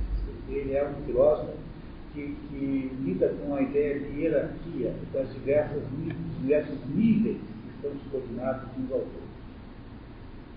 Essa é uma das razões pelas quais o platonismo está muito próximo do cristianismo. Porque o cristianismo também é a mesma coisa. O cristianismo também trabalha com níveis. Você pega o Evangelho de São João, faz uma interpretação simbólica do que ele diz nas primeiras dez linhas e chega à conclusão de que existe, para que o mundo, uh, Deus, um belo dia, Deus criar o mundo, Deus dá um passo para trás, nasce um mundo espiritual, dá um outro passo para trás, nasce um mundo um passo para trás, nasce um mundo material. E esses mundos estão hierarquizados desse jeito. O mundo material é mais baixo, o mundo psíquico vem logo em seguida, o mundo material é do corpo, o psíquico é da mente e o mundo espiritual é do espírito. Como nós somos compostos desses três componentes, a nossa existência também é hierarquizada. Pois essa é uma ideia platônica. A ideia de que há hierarquia entre os elementos de todas as coisas. Portanto, Platão precisa, eh, para poder defender, para poder executar o seu projeto platônico, de buscar a identidade entre a polis e o cosmos, Platão precisa, de alguma maneira, estabelecer uma hierarquia eh, a partir da qual ele possa produzir um sistema de comparações. E é por isso que ele, no meio da obra, mais ou menos, introduz na boca de Sócrates, mas como uma, como disse, né, apenas usando Sócrates como boneco divertido, ele introduz o seu conceito do mundo das ideias. O conceito do mundo das ideias de Platão, se você for olhar para ele com todo rigor, você descobrirá que é um pouco, é, não é que seja ruim, mas ele é muito precário, ele é muito rudimentar, ele é muito mal explicado, ele pode ser, é, pode ser colocadas perguntas muito contundentes contra ele. Não é? A primeira delas é a seguinte, né? Se, que caracteriza o mundo sensível, que é esse mundo das coisas físicas. Se o que caracteriza esse mundo é a multiplicidade e a, a, a, a individualidade não é? de todos os indivíduos, ora, é, quando você, e esses indivíduos todos são unificados na mesma forma, por exemplo, todos os cachorros reais são unificados na cachorridade, que é uma, digamos, uma instância, a forma do cachorro que existe de alguma maneira. Não é sensível, mas existe de algum, alguma forma. Quando você diz isso, parece que você resolveu o problema da multiplicidade. Ora, se o mundo sensível é múltiplo, deve ter alguma coisa que é um. O Marco Pereira dos Santos escreveu a propósito de Parmênides de Platão escreveu aí um, escreveu aí um livro chamado Um e o Múltiplo, sobre Platão. A venda não tem dificuldade de comprar. Um livro moderno de Figueira dos e o, e o, se então isso é assim, se você unificou toda a multiplicidade numa forma, eu tenho que perguntar assim, bom, mas não há forma para tudo então? Então os gatos também têm a gaticidade, não tem? E, e também os computadores não têm a, a computabilidade? Mas será que tem uma laptopidade que é diferente de uma desktopidade? Não, é? não tem uma oculosidade, não tem uma canetalidade? Então, no fundo, no fundo, essas coisas que pareciam estar resolvidas numa unificação na forma demonstram-se tão múltiplas quanto antes. Há tanta multiplicidade de formas quanto há, na verdade, de ídolos. O que significa que Platão deveria ter caminhar um pouco mais para cima, teria que subir mais alguns degraus da escada, e essa é, essencialmente, a, a, a tese do livro do Giovanni Reale, chamado uma, Por uma Nova Interpretação de Platão, que é a tese de que havia um terceiro nível, é? isso, um terceiro nível, que nunca foi escrito, nunca foi ensinado por escrito, e que era compartilhado apenas pelos seus alunos mais restritos de ensinamentos orais, dos, quais, dos quais, aos quais deve ter pertencido certamente Aristóteles, porque Aristóteles foi 20 anos aluno de Platão. É uma coisa estranhíssima se ele tivesse ficado fora disso. É, em que Platão iria, teria ensinado um outro degrau, e esse degrau não está mais, não é mais do mundo das formas, é do mundo dos princípios, e os princípios são é, determinadas condições para que todas as coisas possam existir. Portanto, a unificação platônica não se daria aí no âmbito das formas, mas dar-se-ia no âmbito princípios que estariam num nível superior, mas do qual não se teria escrito nada e do qual nós teríamos apenas algumas suspeitas. Ah, embora existam depoimentos, alguns de absoluta conformidade, como do próprio Aristóteles, que no livro 4 da Física declara com todas as letras que havia um conjunto de ensinamentos não escritos, a grafa dogmata, a grafa dogmata em grego significa é, é, um conhecimento não escrito, a grafa dogmata, que, que Platão teria distribuído para os seus alunos. Se a grafa não foi por via uh, escrita, foi por via oral. Então, tá? Por isso é que há, né? por isso é que há em Platão sempre esse, esse componente, digamos assim, é, misterioso. Não é isso? Há sempre um componente misterioso. E, essa, e nós não sabemos até hoje se o fato desse componente ser misterioso é que está por trás do fato de que, digamos, a, a, a, a tese filosófica de Platão, que é a das formas, tenha sido pouco desenvolvida, ou seja, que deixou esse assunto para os grupos, digamos, íntimos, né? ou se de fato ele não queria desenvolver isso de verdade, porque estava muito mais interessado em usar isso apenas como uma espécie de calço a partir do qual né, ele iria poder lidar com a própria concepção da polis, ou seja, que ele teria abandonado o esforço filosófico de lidar com isso, teria desistido disso, para se esforçar apenas para lidar com um esforço filosófico é, da própria, do próprio conceito de, de, de polis, então na direção das leis. Que seria, digamos, pela, ali nós sabemos que é o último, o último diálogo, não há nenhuma dúvida, nós sabemos qual é o primeiro. Não, é o, não há unanimidade com que seja o apologia de Sócrates. Mas sabemos que o último foi, foi a lei. E aí, então, nas leis, ele faria então, uma obra, uma obra de fechamento da sua vida, que ele deixaria, então, aquele, aquele uh, conjunto de orientações fundamentais sobre o cosmos, né? e porque é que a polis vivia é, seguir-se, né? porque a polis devia pertencer ao cosmos e não ao contrário. Tocar? Podemos ir em frente? Bom, então se a gente fizesse uma coisa diferente hoje, nós temos tempo? Temos, temos uma Então, o que é o seguinte, né? É que em vez da gente fazer eu, eu, na verdade, eu compus todas as bolas e achei que hoje era o político, veio esse estado lamentável, e é só fevereiro, eu já estou nesse estado mental absolutamente planetário. Daí as perspectivas de novembro, dezembro são tenebrosas, né? Mais ou menos assim, né? Tenebrosas. Não é? E se a gente o seguinte, porque o político está profundamente associado a esse assunto que nós queremos ver, eu vou fazer uma, é, um comentário sobre o político agora, e vamos fazer o inverso dessa vez. Vocês vão ler o político depois que eu tiver conversado com ele, sobre vocês com ele. E aí nós pegamos o sofista no próximo encontro. Isso é, digamos assim, inadequado de um certo ponto de vista, porque é, se há duas obras que estão em sequência, é o sofista e o político. Têm uma sequência perfeita. Quando termina o sofista, né, ele, o sofista diz assim, obrigado, tá? o sofista diz assim, o, diz assim Sócrates, não é? Pois então amanhã vamos combinar de nos encontrar aqui no mesmo lugar para continuar a conversa? Vamos. E de fato, muito obrigado. Né? E aí o, o, político continua onde termina o sofista. Mas não tem grande importância, porque embora haja uma continuidade natural, digamos, da conversa, os assuntos não são dependentes um do outro. Ok? Então eu acho que valeria a pena fazer isso, acho que vai ter mais produtividade se a gente partir daí. Ok, vamos fazer essa, essa, essa multiplicação hoje, e no ano que vem, no ano que vem, no mês que vem, nós acertamos o pé. Tá certo? Então vamos lá, vocês são corajosos. Então vamos. Né? Essas três, havia três obras planejadas por Platão. A primeira chamava-se Os Sofistas, a segunda chamava-se Políticas e a chamava-se Filósofos. Como é que eu sei isso?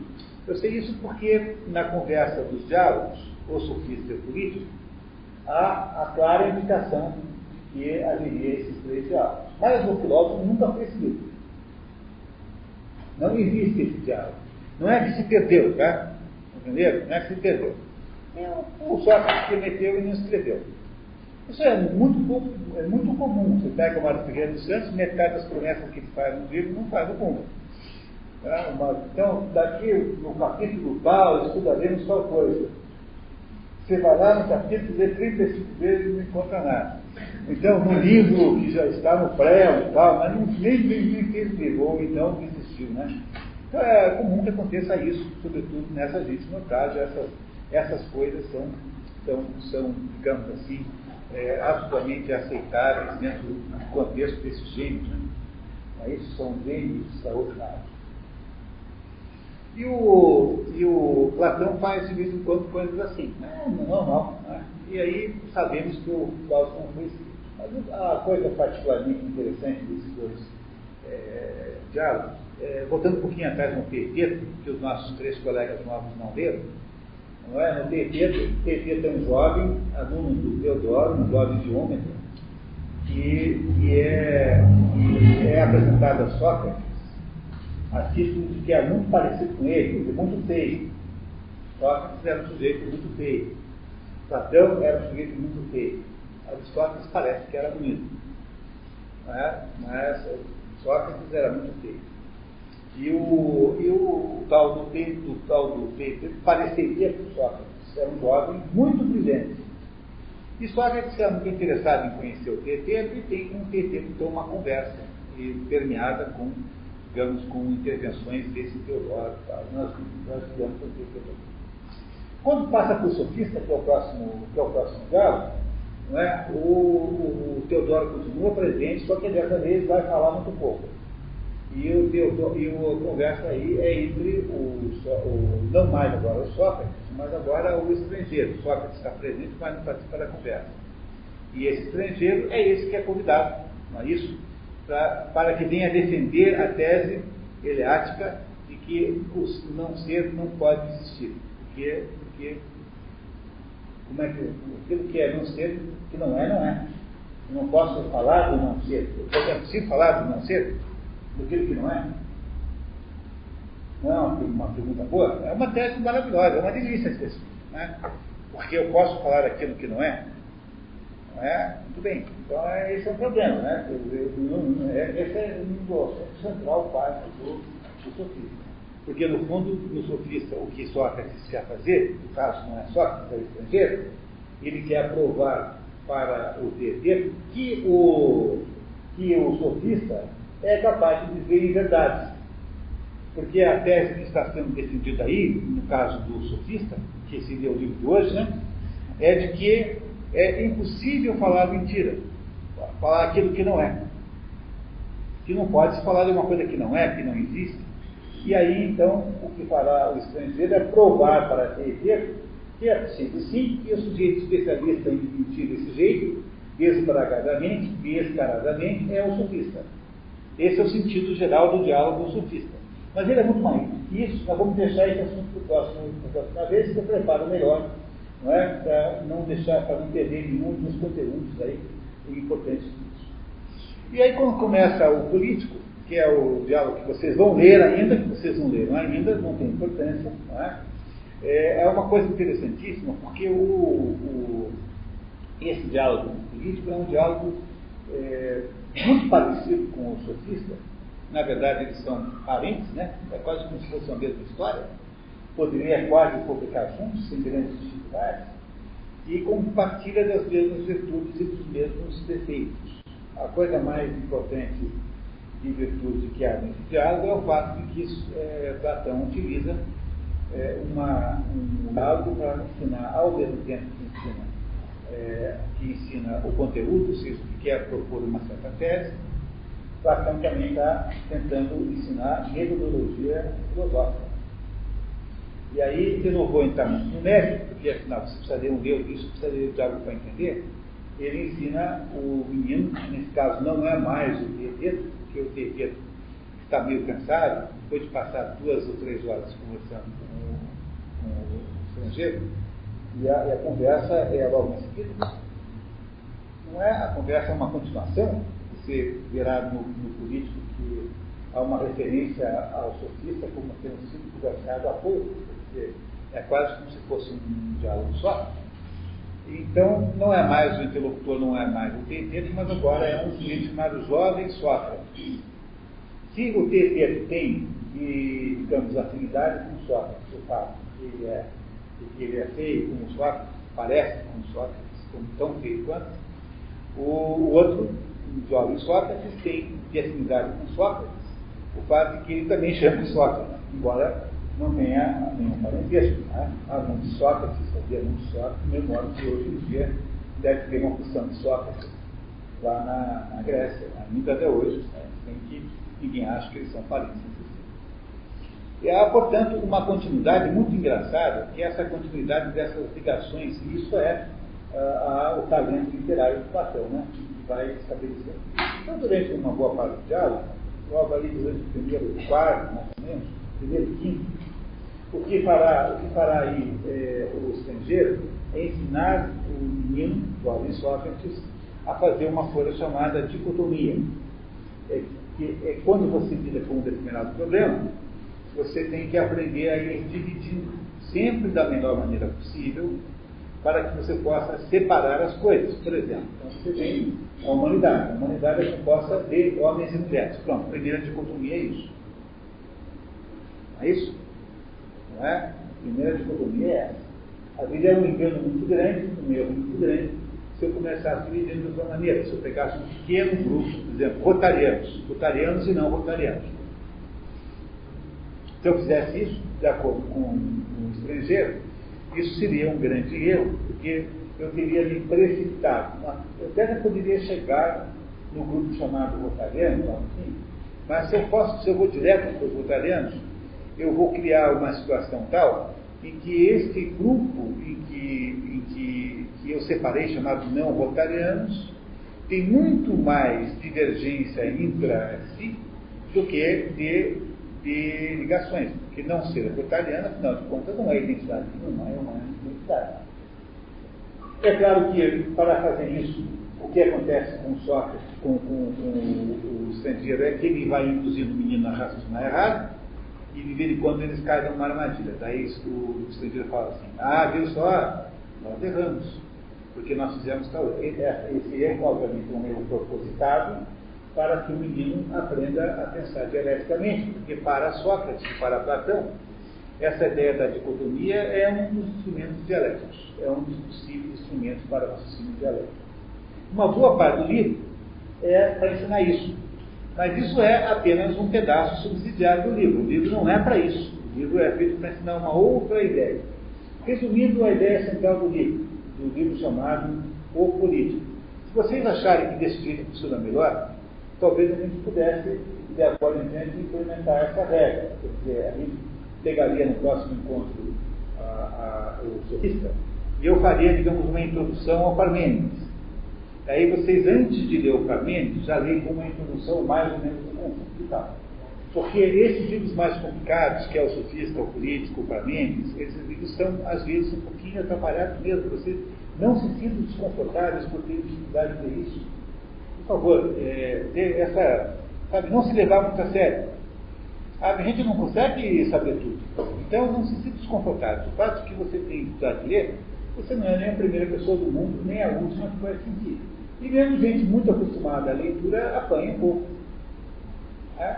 Há sobre esse diálogo o político e o sofista livros de interpretação enormes, que praticamente interpretam linha por linha, porque esses são livros mais difíceis do que um diálogo, por exemplo, como um método. Vocês vão ler vão achar uma obra letra do mundo. Né? Mas, enfim, a ideia central do diálogo o, o político é a seguinte é que nos diz lá do momento, sempre saindo do assunto, né? E dando a impressão para quem está lendo de que ele está meio perdido e meio desestruturado, ele diz o seguinte, que teve um dado momento da história do mundo em que quem governava o mundo era Deus.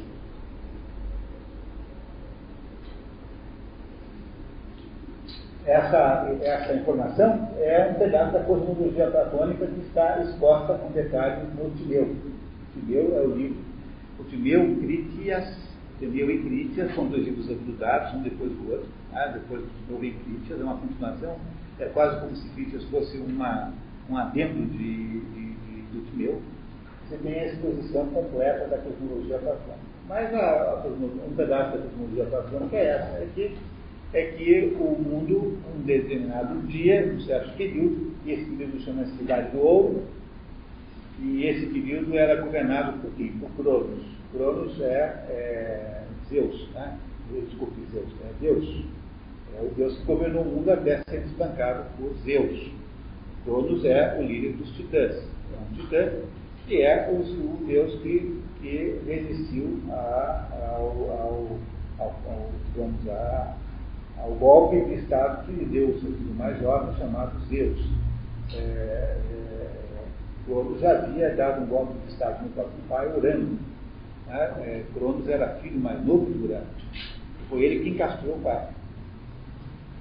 Não é isso? É, e depois, o, depois, mais tarde, Deus, que é o seu filho mais novo, também castra, castra não, mas, mas de alguma maneira vence o seu pai, chamado Cronos.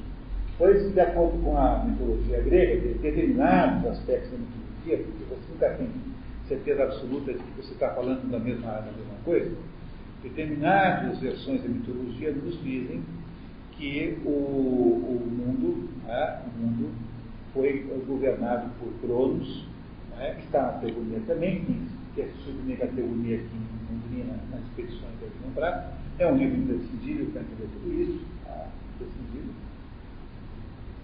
E Cronos governava e nessa época as coisas eram magníficas. Os seres humanos viviam absolutamente sem esforço, dormiam sobre a relva e não tinham nenhuma dificuldade de ter os meios de sobrevivência. Com que idade que vocês mais ou menos comparam isso? Para o, a tradição judaico-cristã? É, eu vou falar isso. Né? Aliás, há uma, uma coincidência há, há em todas as tradições essa ideia de que a, humanidade ela, ela opera por ciclos, né? ciclos, e esses ciclos são assim. Tem a idade do ouro, que dura a maior parte do tempo, 40% do tempo. Depois tem a idade da prata, que dura 30% do tempo. É, tem a idade do, do bronze, que dura 20% do tempo, e a idade do ferro, que dura 10% do tempo. Os hindus fazem a mesma análise, chamando cada uma dessas idades de yuga. Por exemplo, do ponto de vista de todas as tradições, nós estamos vivendo o final dos tempos, estamos no Kali Yuga. Kali Yuga é o momento mais sombrio da história da humanidade, o momento em que o sistema está próximo da autodestruição para um recomeço. Pois o que Platão nos diz aí no começo é exatamente a mesma coisa, usando, obviamente, uma outra linguagem. É, ele nos diz o seguinte, que essa, esse domínio que, que a divindade assume o poder, ele é reinvertido,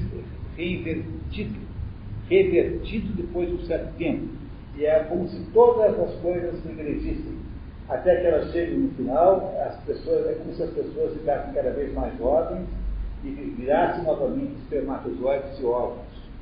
Depois de um certo tempo, ele é retomado, ou seja, ele nos diz que, de acordo com as explicações dos antigos, a, a humanidade funciona como uma sequência de batidas do coração, sístoles e diástoles de que isso tem uma expansão, é, sístole, uma diástole e uma retração, sístole, expansão, sístole e diástole. Essa é uma coincidência enorme. Se você ler o René Guénon, se você ler a obra do René Guénon, um livro mais importante que ele escreveu, que é o, o Reino da Quantidade, você irá ver esse fenômeno explicado ali com uma, uma genial e luminosa competência. Tá? que é o processo do ciclo cósmico, né? O ciclo cósmico funciona. Diz o Platão, então, que houve uma época em que a humanidade era dirigida por, por Deus. No entanto, tem uma hora que Deus se retira. E a hora que Deus se retira, você pode, não está no Platão, mas estou comparando aqui né, paralelamente, você pode mais ou menos comparar com aquela ideia judaico-cristã de que Deus descansou, ou com a ideia grega de que Urano foi castrado. Aqui, Urano, que é céu, né? Urano e céu. É céu, a mesma coisa, os gregos os romanos chamam de céu. Né? Urano, que é o primeiro uh, grande deus, né? que matou o mundo, Urano descansa, que ele não pode ser destruído, ele não pode ser morto, ele é um deus. Mas ele pode ser castrado. O que quer dizer que Urano foi castrado? Quer dizer que Urano não tem mais potência de ação. Ser castrado significa simbolicamente que não é mais possível fazer nada, porque a sua potência foi destruída. A ideia da castração de Urano é a mesma ideia de descansar no sétimo dia, que é a mesma ideia é, de acabar o ciclo de expansão que nos conta aqui no diálogo político. Quando Deus governa o mundo, as coisas vão muito bem, porque né, sendo Deus, dando Deus o poder, imagina-se que ele vai ter competência suficiente para tomar conta de tudo. E aí, então, a humanidade não tem problemas. Os problemas da humanidade acontecem quando Deus se retrai. Quando você entra naquele ciclo de, de, de retração, e aí é preciso saber quem é que vai governar o mundo. Vocês já sabem comigo que Platão é um filósofo político. Portanto, ele está querendo nos falar sobre o modo de governar o mundo. E ele então vai nos dizer o seguinte: bom, na ausência de Deus, né, quando Deus se retrai, não havendo nenhum Deus para ser, para ser, uh, para ser, diz, para ser, para governar o mundo, é preciso que no lugar dele entre um homem sábio. Né? É preciso que no lugar de Deus entre um homem sábio. E esse homem sábio, que ele imagina que deva estar no lugar de Deus, é, é, a melhor de todas as soluções para a humanidade. Que a humanidade fosse governada por os sábios. Você já deve ter reparado que isso foi sempre uma espécie de sonho, né? Porque o, o, houve muitas tentativas de fazer isso. Se vocês assistiram a Cloca Mágica, Mozart, né? Mozart, aquilo que está lá na Cloca Mágica é maçonaria pura. Tudo que Mozart sabia, aprendeu lá na maçonaria. Né? Ele era maçom, mas o Mozart também não era lá maçom, que era um sujeito que estava mais assim, se divertindo. Então era parecido com o Raul Seixas, assim, em relação ao Paulo Coelho. Né? O Paulo Coelho é que queria fazer satanismo. E o Raul Seixas só queria é, tomar uma, umas e outras. É, Raul Seixas dá para imaginar alguma malignidade, nenhuma, era, era o sujeito. É, a mesma coisa é o Mozart. O Mozart era um Raul Seixas da sua época, com um infinito talento, né? É, claro que em comparação aí, Claudinha. Né? Mas Claudica a passo de Valsa. É, e, o, e, o, e o, Mozart aprendeu tudo que ele sabia com a maçonaria. E se vocês lembrarem bem da história, na história tem lá o Papagena e a Papagena. Estou com louco para botar, vontade de botar o, o, a toca mágica lá nos petições. O problema é que não tem texto e botar só a ópera eu não vou fazer. Porque eu não gostaria que a expedição ficasse com esse negócio de, de análise de filmes, sabe? Isso não, não dá para fazer isso, infelizmente. É o quê? O homem? É, porque, porque, porque, essa é, na verdade, o sonho da maçonaria. Se você pensar bem, né? o que, é maçonaria? Se você levar a maçonaria a interpretá-la de um ponto de vista, digamos assim, neutro, sem entrar no mérito da maçonaria real, que mesmo a gente não sabe, né? além de cada uma das lojas ser diferente, a maçonaria, sob o ponto de vista conceitual genérico, é essa ideia de que um grupo de sábios iriam governar as coisas. No fundo, escondidos, porque protegidos pela, pelo silêncio e pela, pela, pelo anonimato, um grupo central de pessoas iria ter ligações tais que iriam tomar as decisões todas, influenciar todas as outras decisões. Por exemplo, nós aqui vamos escolher o próximo presidente dos Estados Unidos. De fato, você lê os livros sobre os maçons americanos, nós descobrimos que os maçons americanos elegeram um monte de presidente. Aqui no Brasil havia essa, essa ideia, né? A ideia de que ninguém aqui conseguiria ser presidente sem passar pela maçonaria. O fato de terem eleito esse aí, ou, ou a maçonaria está muito, muito mudada, ou, a regra não, não funciona mais, porque não parece, não, não há muita. Vocês percebem que não há muita. Né, não há muita. Pelo menos não muita harmonia entre a maçonaria e o presidente atual. É que eles são os pedreiros, né? Ah, por isso. Deve ser por isso, é verdade, Silvio. Por isso, os pedreiros, né? É verdade, né? Tá. É? Talvez não porque ele fosse pedreiro, mas porque ele achava uma pedreira trabalhar naquelas fábricas lá, lá de São Bernardo, né? Pedreiro, a mulher, eu vou ser uma pedreira. Bom, mas enfim, né, o, que, o que eu acho que aqui a gente precisaria é, deixar claro é que a maçonaria, como sonho, né, como entidade que foi inventada para ser uma entidade para comandar o mundo, nos seus aspectos mais eruditos, era mais ou menos isso. Então, lá na história do, do da Papa Mágica, tem lá o Papageno e a Papagena. O Papageno é uma moça, bonita, um prêmio, um sonho. E o papageno é um jovem que precisa amadurecer e tornar-se digno de receber a papagena. É? Então o papageno tem que passar por uma série de iniciações. Ele tem que lá. Claro que no, no, na ópera isso é muito mal feito, porque não dá para fazer isso como se fosse cinema, né? Então ele vai lá, entrar por uns, umas quartos escuros, tomar um susto, é assim que, obviamente, a gente precisa é, compreender de um aspecto mais simbólico do que factual. Né? E, e, quem é que está organizando isso? Quem está organizando isso é a maçonaria. Quem é a maçonaria?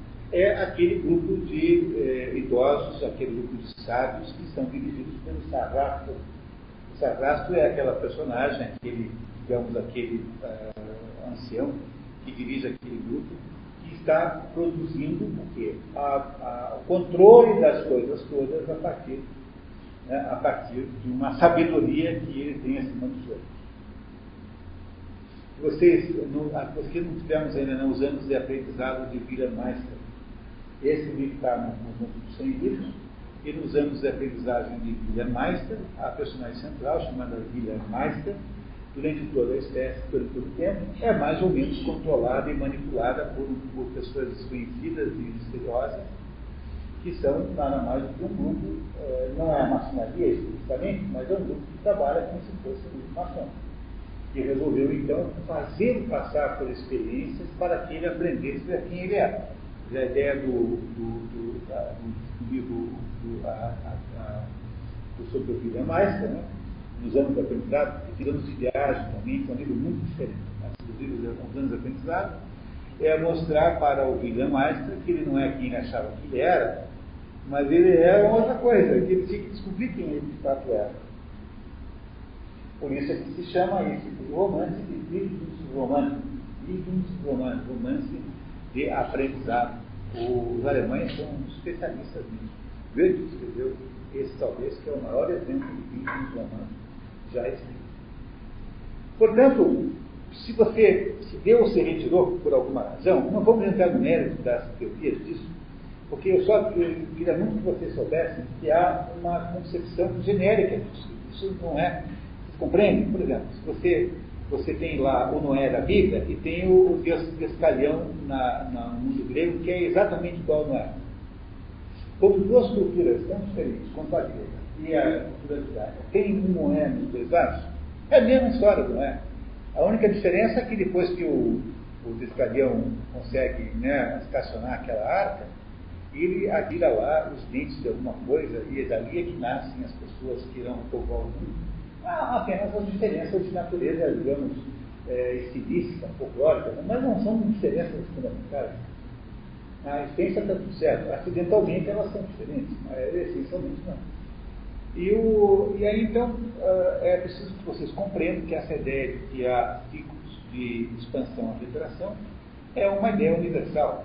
Não é uma ideia do René Guilom, é uma ideia de todas as tradições. O René Guilom é o primeiro que faz questão de dizer que não tem nenhuma ideia dele ali, que ele é apenas um transmissor daquilo que está ali, e não é um autor de coisa nenhuma, ele não é autor de nada, ele tem muita humildade intelectual, em última análise,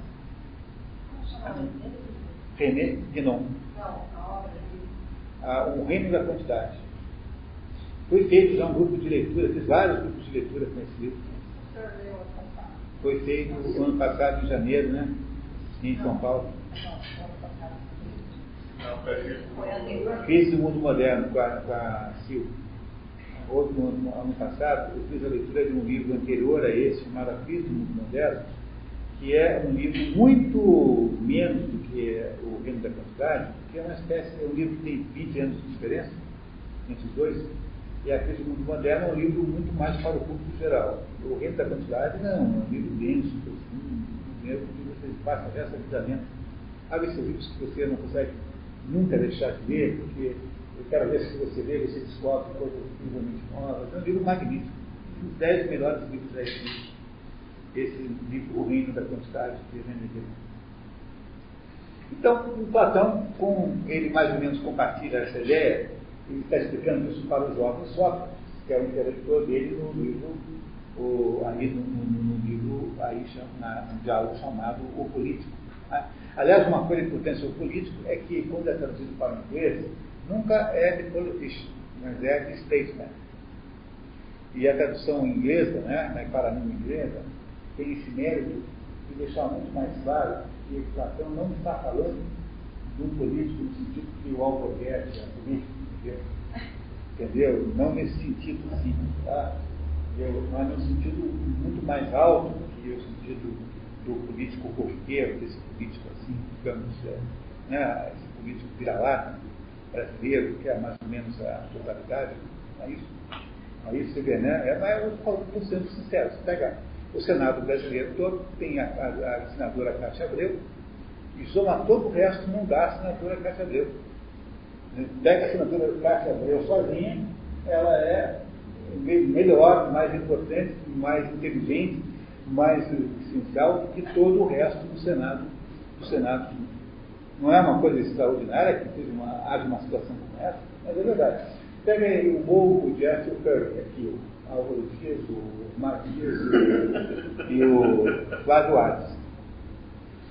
Né? Qual é o trabalho que essa turma fez em oito anos? Ah, zero, zero, não existe. Qual é o sentido dele existir? Né? Então, esse é o problema, né? Você não tem no mundo político estatística nenhuma. Pega só, só tem assinatura que é eu. Né? As deputadas deve ter alguns, né? Mas estadista de verdade, sob o ponto de vista da palavra é, é, em si, é só a senadora Cátia Abreu, que é no Senado, porque é uma desgraça extraordinária, é uma desgraça total para o país. Mas continuando, né, continuando a raciocinar, né, como eu estava raciocinando, você tem, você tem aí então uma, uma situação tal em que o mundo, o mundo, é, Deus desapareceu do mundo. E se Deus desapareceu do mundo, então é preciso botar alguém lá para dirigir. Mas esse alguém, é, sei que deveria ser, em princípio, o melhor e mais sábio dos homens. E aí então você tem aí uma indicação clara da ligação entre o político com o livro A República e com as leis. Na verdade, o político é um livro que fica, vai acabar ficando entre a República e as leis porque o seu parentesco com o sofista é um parentesco na conversa, mas não é um parentesco verdadeiramente no conteúdo, porque o conteúdo dos sofistas e políticos são muito diferentes. É? E aí então você vai perceber que Platão, já no livro político, coloca todo o conceito, toda a conceituação, que ele mais tarde desenvolverá tanto na República quanto nas leis. E essa conceituação é mais ou menos assim. Bom, eu gostaria de ter ideia fundamental que o mundo é, do qual Deus se retirou pudesse ser governado pelo melhor dos homens, né, o mais sábio dos homens. Mas o problema é que é difícil saber quem é o mais sábio dos homens. É difícil saber a quem é que você deve recorrer. Quer dizer, quem é o mais sábio dos homens? Nós não sabemos. E aí, então, faz Platão? Platão entra, então, no debate sobre modelos de governo que é o assunto daquela cópia que vocês devem ter recebido aí. Todos receberam uma cópia do sistema de governo? Não, emprestado. Ah, é, que porque a gente, a gente mudou de ideia, né? Eu mudei de ideia no caminho. É impossível tirar uma cópia. Tá bem aí? Não, não, não tenho. Não? Tá. Olha, em termos de organização, esse negócio aqui hoje está a maior vergonha do mundo.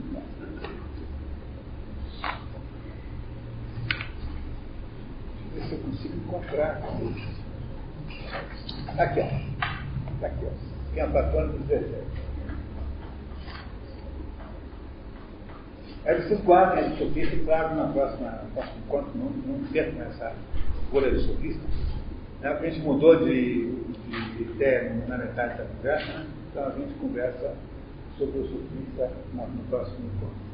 Então, o que Platão faz é dizer, bom, então, como não há não há modo de saber quem é o mundo tal como ele é, porque justamente o mundo está na contramão do, do, da direção de Deus, esse mundo em retração é um mundo necessariamente de decadência, é um mundo necessariamente mau, porque a existência de Deus diminuiu a qualidade média de todas as coisas.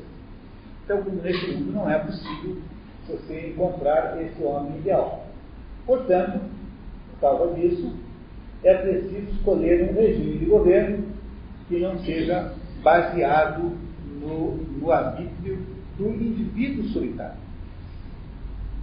Quer dizer, se eu não tenho mais garantias de encontrar, não é? se eu não tenho nenhuma garantia de encontrar uma pessoa, encontrar um governante, que seja um governante sapiente por si próprio, e tenha, portanto, o, digamos, o esclarecimento pessoal e a autoridade moral e intelectual sozinho, de tomar as decisões em nome dos outros, eu preciso produzir uma espécie de governo, e aí há três possibilidades de governo, que a gente vai ver já assim que trouxer a para nós, que não dependam mais do arbítrio daquele que governa. Portanto, eu tenho que ter um, um, um regime de governo que necessariamente seja é, cumpridor de leis. E aqui, pessoal, há uma coisa tão importante para entender o resto do Platão, tão importante, tão importante, quanto como chegou aí. Então, Carlos, vou repetir essa homenagem, tá? tá? esse pedaço, porque é, é muito importante.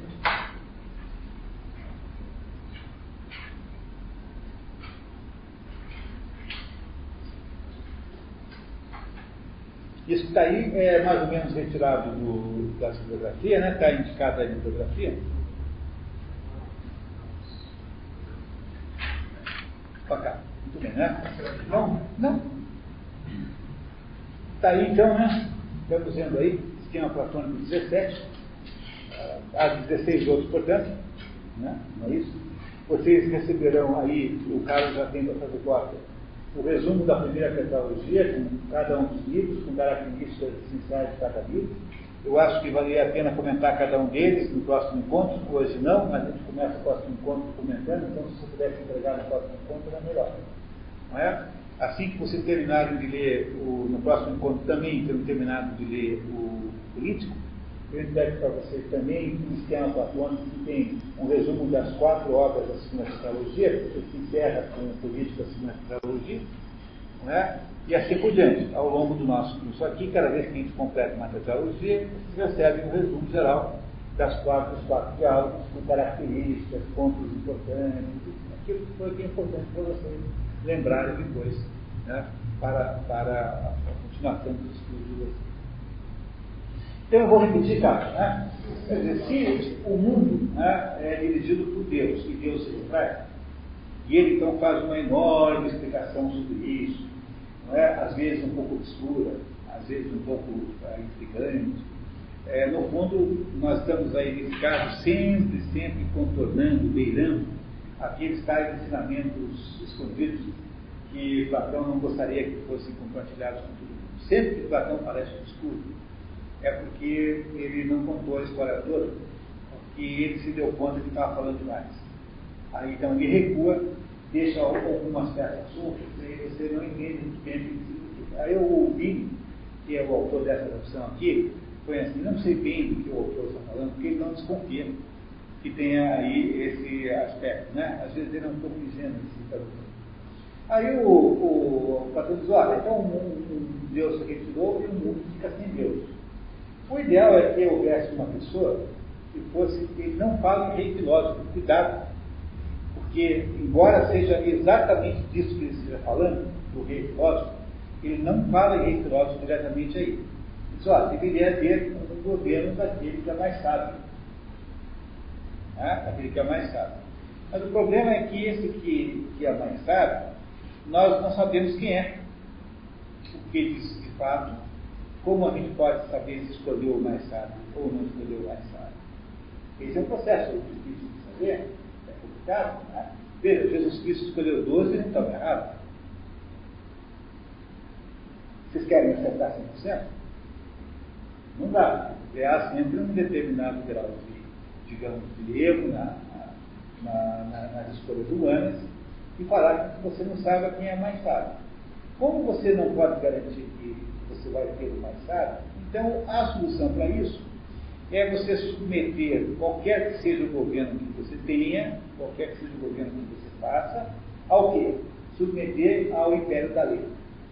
Porque havendo leis a serem respeitadas por quem quer que esteja governando, estas leis garantirão porque elas são implacáveis e não se pode negociar com elas, com elas, não se pode discutir com elas, elas podendo, estando presentes e sendo implacáveis, essas leis irão garantir sempre que a, as decisões serão as melhores possíveis, embora esse sistema seja profundamente imperfeito, porque as leis são genéricas e aplicam-se apenas a casos teóricos e não se adaptam a todas as circunstâncias. Logo, uma, um governo baseado em leis eh, rigorosas e severas é o governo possível, tendo em vista a falta, a inexistência do sábio que governa. Mas, por outro lado, será sempre, terá sempre como contratempo ou como efeito colateral o fato de que a lei produz em si própria alguma quantidade de justiça.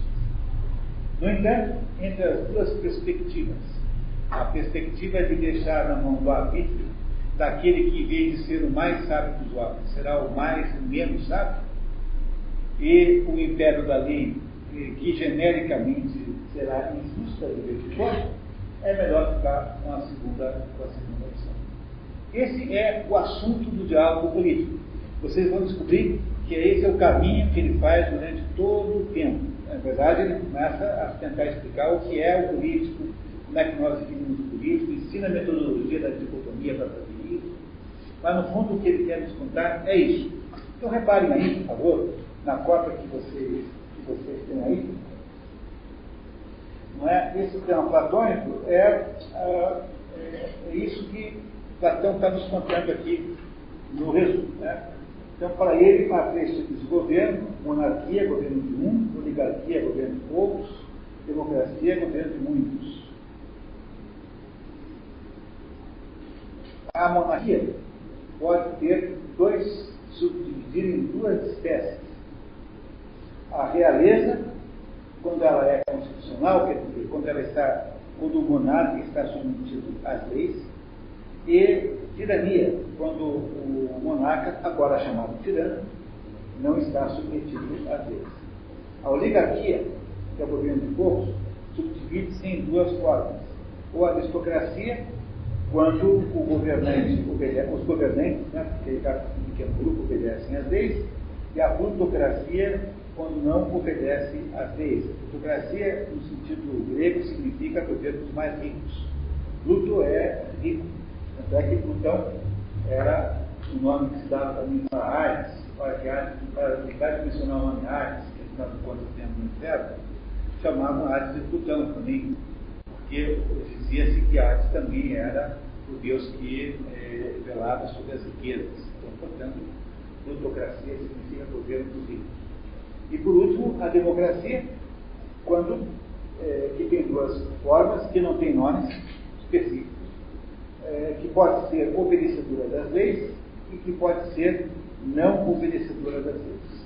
O que é muito, muito interessante nesse esquema, sobretudo para quem for ler a política de Aristóteles, é que o Aristóteles fala só desse assunto no livro inteiro. Porque a política de Aristóteles é um livro feito a partir da computação de cento e poucos estudos que foram feitos pela equipe de Aristóteles na, na, no Liceu Aristotélico de constituições de cidades, eh, estados, né, de polis, no tempo de Aristóteles. Ele fez cento e poucos estudos, apenas um desses estudos sobrou, chama-se A Constituição de Atenas, é o único disponível no mundo moderno. E depois de fazer esses estudos todos, Aristóteles estabelece uma teoria do governo. E Aristóteles chega a uma conclusão parecida com essa. Agora, há aqui uma coisa interessantíssima que é parecida entre os dois e diferente entre os dois. Aristóteles tem mais ou menos o mesmo esquema, tá? mais ou menos parecido o esquema de um e do outro. E Aristóteles diz o seguinte: olha, o, o, regime, o regime de uma pessoa só é monarquia, e quando ele degenera, ele chama-se tirania. O regime de poucos é a oligarquia, e quando ele, ele degenera, ou melhor, poucos é a aristocracia, aristo significa notável, notável. Quando ele degenera, ele vira oligarquia, quase sempre com sentido econômico. Isso é Aristóteles, tá? Aristóteles. E tem um regime chamado poliarquia, cuja degeneração chama-se democracia. No modelo aristotélico, democracia é um tipo degenerado de governo. É uma degeneração da poliarquia. Poliarquia significa literalmente arquem poli, governo de muitos. Para Aristóteles, a palavra democracia é uma degeneração da poliarquia. Ou, como mais, como mais é, comumente se traduz, traduz-se poliarquia por república. Então, porque tem uma tradução que eu não entendo até hoje. Fred Canicom, no livro 8, ele explica amizade, depois ele vai fundamentar essas formas da amizade. E lá ele coloca democracia, que é o governo entre os iguais irmãos, a amizade entre irmãos, e daí ele coloca a democracia como uma degeneração. Uma degeneração do quê? Da poliarquia. Por que, que é degeneração? Porque ele acha que os governos têm uma tendência a se degenerar. Então o que acontece com a monarquia quando se degenera? Bom, a monarquia é quando sobe ao poder alguém que é, que é tirano, ou seja, alguém que quer fazer apenas sua vontade, então transforma aquela monarquia numa coisa tirânica, então, tirania. Não é? A palavra tirano nem sempre em grego tem sentido ruim que nós temos hoje em dia, tanto é que o ético, há traduções do ético rei para ético tirano. Alguém, há quem traduz o ético rei para ético tirano, porque nem sempre o tirano é visto no mundo grego com a mesma má vontade que é visto no mundo moderno. A tirana às vezes não é uma coisa ruim. O que acontece com os bons quando eles ficam ruins? Por exemplo, quando os bons começam a ceder os seus cargos para os seus descendentes, e os seus descendentes não são grande coisa, e os seus descendentes são pessoas más, esses descendentes vão se transformando em pessoas más e vão se perpetuando no poder. Aquilo que era uma aristocracia em países menores transformou-se num governo de poucos que se perpetuam no poder. E é a mesma coisa com a poliarquia, com a república. Quando a poliarquia, e aí diz Aristóteles, quando a, a, esse governo de todos, esse governo de base ampla, que é a poliarquia, não é muito cuidadosamente organizado, ou seja, todas as vezes que você deixa excessivas liberdades, ou seja, quando você, os erros comuns, de acordo com Aristóteles, são os seguintes. Primeiro, você, é, você dá, dá, transforma o cargo público em cargo remunerado. Dizia Aristóteles que não é para dar a remuneração para o cargo público. Porque aí o que acontece? Entram em cena os demagogos, e os demagogos então resolvem tomar o poder. E os demagogos fazem o quê? Eles jogam a maioria dos pobres contra a minoria dos ricos. E o problema, o problema que eles geram aí é uma desorganização tão grande do sistema político que vai aparecer um tirano para botar ordem. Então, é mais ou menos o que aconteceu. Depois de 10 anos de bagunça na Revolução Francesa, aparece lá o Napoleão Bonaparte, que faz lá, bota a ordem na marca e conserta aquilo é, do jeito que vem em frente. Né? Bota a ordem na marca e pronto, acabou. Portanto, para Aristóteles, o maior problema do mundo é você não deixar a república degenerar. Como é que faz isso? Isso é Aristóteles, tá? Faz isso de que modo? Primeiro, não remunerando o cargo público. Segundo, dando o voto, dando o voto amplo. O voto pode ser amplo, não é indicação. Né? O voto pode ser amplo, mas você não deve incentivá-lo. É para não incentivar a vida política. Não incentive a participação política Quanto menos participativo for, melhor é para o país. Quanto você percebe que nos Estados Unidos menos de 50% das pessoas votam, mais ou menos nós temos que dar a razão para ele, né? Porque não é porque nos Estados Unidos menos de 50% dos votantes vão, é que é um país que não é democrático. Aqui vai para 95, sei lá para 90, eu talvez aqui tenha menos democracia do que lá. Mas a participação aumenta de Estados diminui a, a esfera do governo. Então, a votação para. Prefeito é. É, o advogado municipal lá. É algo. É, é algo. Para diretor de escola. Né?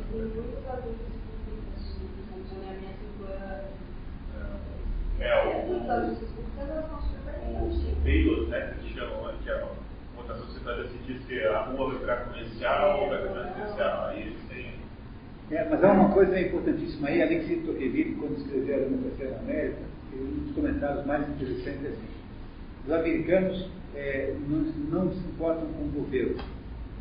Eles se reúnem para tudo.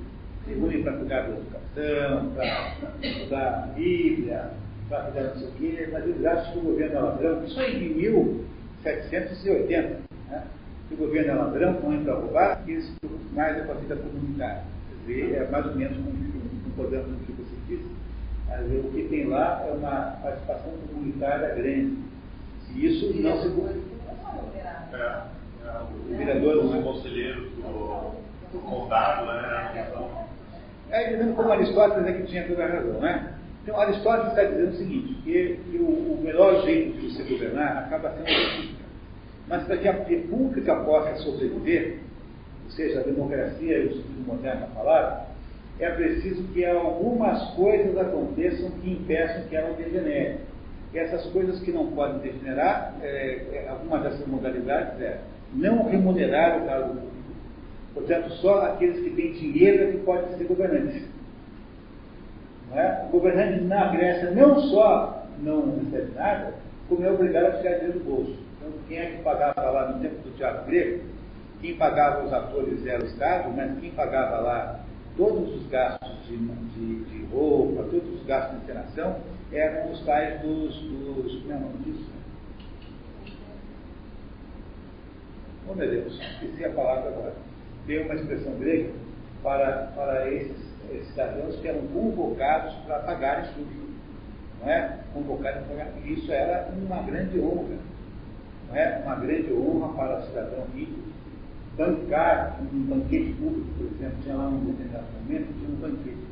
Quem pagava isso não era o Estado, era alguém rico que tinha que propor isso, proporcionar isso para os outros.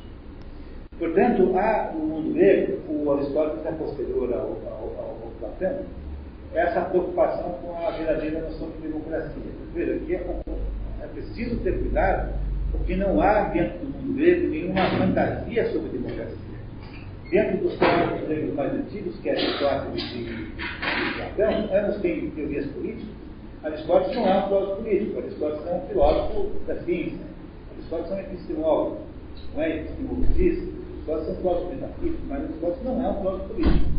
Mas ele tem um único livro sobre política, que é a Ética de Cômaco, não é isso? Havia também um livro que parece que não é dele, é Ética Alexandre, tudo indica que não foi ele que escreveu, que é um livro feito por um aluno, e que, no fundo, é, deixa claro que, sob o ponto de vista desses pensadores, o conceito de democracia é um conceito perigoso.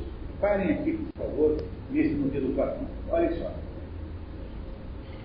O que está dentro do livro político né, é que a monarquia, que é o governo de um só, quando ela é constitucional, não é aquela que vale a realeza, o nome que se dá à realeza, é apenas uma maneira pela qual o Porto é o serviço.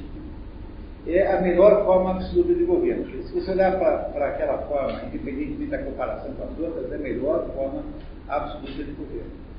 No entanto, quando no lugar do, do, do, do, rei que obedece às leis, você põe um sujeito mau que não obedece aos seus próprios desejos, Aí você tem a tirania, que é a forma absoluta de governo. Compreenderam isso? Isso é a mesma coisa que Aristóteles irá dizer mais tarde, quando Aristóteles diz assim, olha, a democracia, nós vemos Aristóteles, é uma coisa ruim, não sei se não é isso, é o caminho para a tirania. Por quê? Porque a democracia irá botar no campo social todos os demagogos, os demagogos serão aqueles que manipularão a, a opinião pública, jogando os pobres, que são a maioria contra os ricos, sempre haverá uma maioria de pobres, e, esses, e essas, essa encrenca de ricos contra pobres contra ricos irá gerar um grau tão grande de distúrbio que, por sua vez, irá trazer de cena um tirano que vai tentar resolver botar a ordem nas coisas mano-militares. Por isso é que Aristóteles dizia que a democracia é o caminho para a ditadura. É? Pensa numa coisa como o Brasil. Pensa em que o governo vai pegar o, o Projeto Nacional de Recursos Humanos e vai transformar tudo aquilo em verdade. Se ele conseguir fazer tudo aquilo que está livre disso, vai gerar no Brasil uma, um tão grande, tão grande, tão grande, que uma hora esse negócio explode. Aí vai ter o quê? Por que, por que, que tinha, por que, que teve golpe de 54? Porque o presidente da República tinha decidido, que era o Jango, tinha decidido mais ou menos organizar a baderna, quer dizer, organizar a, o protesto popular. O presidente da República era líder dos contestadores, ele próprio. Não é, havia, haverá coisa mais demagógica que isso. Né? Não há nada mais demagógico que isso. Aí vem um tirano e diz assim, não, senhora, não vai ser assim, não, não vai ser assim. Quando você passa para o segundo modelo platônico, qual é a segunda opção? A oligarquia. Né? A oligarquia é o governo de poucos. Quando ela obedece às leis, quer dizer, são poucos que estão, é, estão, conten, estão é, contencionados, né? estão, portanto, limitados pela, pelas leis, ela é uma forma de governo muito boa, comparada relativamente com a realeza. Isso, comparado com a realeza, é, que ela não é absoluta, ela é relativa. E a plutocracia, que é o governo de poucos sem obedecer às leis, que se manifesta aqui na, na visão desse tradutor como sendo um grupo é, ligado ao dinheiro, né, à oligarquia. Então, é uma forma de governo menos má do que a tirania. É melhor você estar sob um governo de plutocratas do que um governo de tiranos. Se não há, né, é, havendo, obviamente, não havendo leis o que é, obviamente, a própria definição de plutocracia e a própria definição de tirania. E por último, né, você tem aqui a democracia, governo de muitos, que quando é obedecedora das leis, é a pior forma relativa de governo. Quando obedece às leis, ela é pior do que a oligarquia e pior do que a monarquia. Vocês veem que Platão não é um sujeito democrata. Né? Né? Platão não é um sujeito democrata de modo nenhum. Ele não acredita em democracia. Ele acha que democracia não é possível. É, tem vários pontos, várias defesas disso no diálogo, vocês depois vão ver, com todo cuidado. Mas para Platão, então, a democracia, sob as leis, ou seja, a democracia, no sentido constitucional da palavra, é a pior forma relativa de governo. Ela é inferior à democracia e inferior à realidade. Mas quando a democracia não obedece às leis, ou seja, quando ela é uma espécie de tirania de massa, ela é menos má do que a plutocracia e menos má do que a tirania. Entendeu? É muito importante se entenderem isso, daí para entender depois a República e as leis. A democracia, ela é a fórmula que, quando há, digamos, eh, normalidade constitucional, ela é de todas as formas possíveis a menos boa. Mas, em compensação também, quando, quando não há normalidade constitucional, ela é menos má. Porque um conjunto de tiranos, que são os oligarcas, isso, o plutocratas, tem uma capacidade de fazer mais mal do que um grupo muito desorganizado de pessoas. E um tirano só é muito mais capaz de fazer mal do que uma função de tiranos separados. Os tiranos separados vão brigar entre eles, vão perder seu tempo e a sua atenção e o seu foco em disputas entre si, e não apenas é, com você. Quer dizer, no caso de um tirano só, você é a única vítima possível daquela tirania. E no caso de haver uma tiranização coletiva, todo mundo é vítima ao mesmo tempo. Ora, o que, que Platão conclui, portanto, no livro Crítico? Ele conclui que, embora fosse ideal, fosse melhor, que houvesse um governante é, sábio que tomasse conta de tudo, não é possível fazê-lo Portanto, o melhor de tudo é conseguir que a sociedade humana seja regida por leis.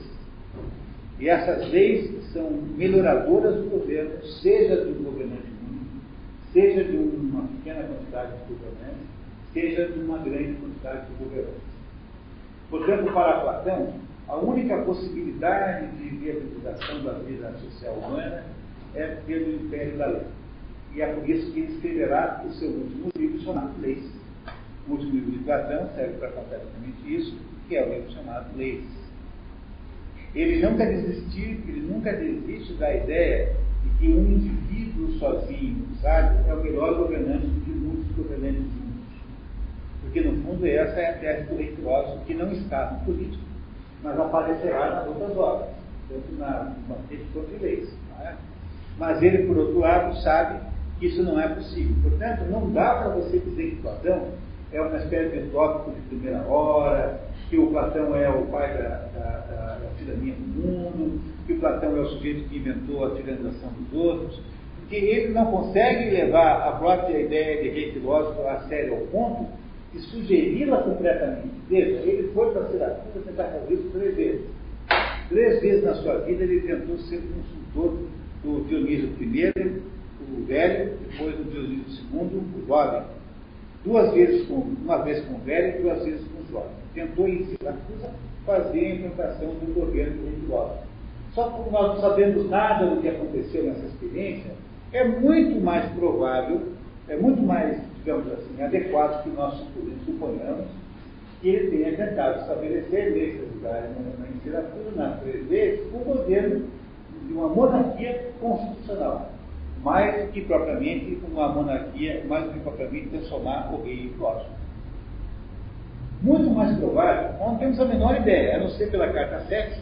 A carta 7 é uma da a maior carta que Platão deixou, nós não temos muita ideia. Se você ler a carta 7 atentamente, julgando obviamente verdadeiro, né? porque também isso é outra polêmica.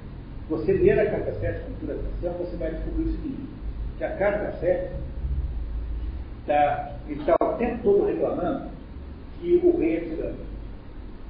Tanto o primeiro quanto o segundo. Quer dizer, o que os Dionísios não quiseram aceitar de Platão é a ideia de que eles deviam submeter-se, digamos, a uma esfera constitucional, enfim, né? que eles devessem submeter-se ao Império Platão. E com isso é possível, a partir daí, a partir do político, essa obra que está aí, produzir uma verdadeira inocentação de Platão quanto a essa acusação corriqueira de que ele é o padrinho dos tiranos, que ele é o primeiro dos grandes totalitários, que ele não é assim. O que caracteriza alguém é, que é totalitário? Dizer, o que é que deseja fazer o sujeito totalitário? O desejo que o sujeito é totalitário quer, antes de mais nada, modificar a natureza humana. Toda vez que aparece alguém com essa conversinha mole, ah, construir um homem novo, mudar o homem, essas coisas todas são todas, são todos sintomas perigosíssimos da tentação totalitária. Porque são esses sujeitos que vão inventar a lavagem cerebral, são esses sujeitos que vão inventar é, a repressão às ideias, são esses sujeitos que vão inventar os métodos de, de, de equalização das opiniões, não é? que vão obrigar tudo essas coisas todas existem, estão todas aí fora. A imposição da linguagem politicamente correta é o que é? É você criar uma espécie de. de, de é que fala o computador? Você, você, você parametriza a mente dos outros. Isso que é a linguagem politicamente correta. No 1984, do George Orwell, o principal objetivo lá daquela nova língua era impedir que houvesse a, a, a, o crime mental, né, que é o, o, crime da mente, que era o crime do pensamento. Havia então, portanto, um crime, que não era um crime de ação, mas um crime de pensamento, que seria então implementado a partir do momento em que você conseguisse, né, seria implementado a partir do momento em que você conseguisse retirar a própria palavra na qual as pessoas pensam. Quer dizer, se, você, se a palavra estupro não existe mais, significa que a, a, realidade de ação concreta do estupro deixa de existir também. Como o sujeito não consegue lembrar, não consegue referir-se a isso, também nunca mais será explicador. A nova língua queria produzir um efeito de retirar do vocabulário determinadas palavras e botando outras no lugar, cujo sentido seria unívoco e não mais equívoco, e que seria um sentido do qual você poderia nunca mais sair. Pois isso é lavagem cerebral, isso é manipulação dos outros. Você está fazendo isso hoje em dia? É, chama-se linguagem politicamente correta. Isso é um exemplo, só que, é, obviamente, que em vez de ser aquela violência do 1934, é por umas pessoas e tal, simpáticas, pessoas maravilhosas. É, o mundo é dominado pelas pessoas maravilhosas. né? Pessoas capazes de matar uma moça, pacifistas, né? pessoas específicas. Todos os homens são privilegiados. Né? Todas maravilhosas. Portanto, o que, o que acontece aí é, se você olha para o político sob esse ponto de vista, eu acho que vocês deviam perseguir essa compreensão ao ler o livro, ao ler o diálogo, vocês perceberão que o livro do político é uma espécie de álibi de Platão. Porque quando você lê direto a, direto a, a República ou as leis, e quase tudo, porque é muito difícil achar quem tenha lido tudo, né? Quem faz esse exercício? Ninguém faz. Tem vocês aqui, são alunos. Porque o, as pessoas normais não fazem isso. Né? Não é isso? Né? Então, o, o, o, problema das pessoas é que elas vão ver pedaços de Platão. Então, eu tinha um conhecido que era filósofo, chamado Cláudio Piano. Dava aulas com ele. Nós éramos professores no mesmo curso. Então, já morreu o Cláudio Piano.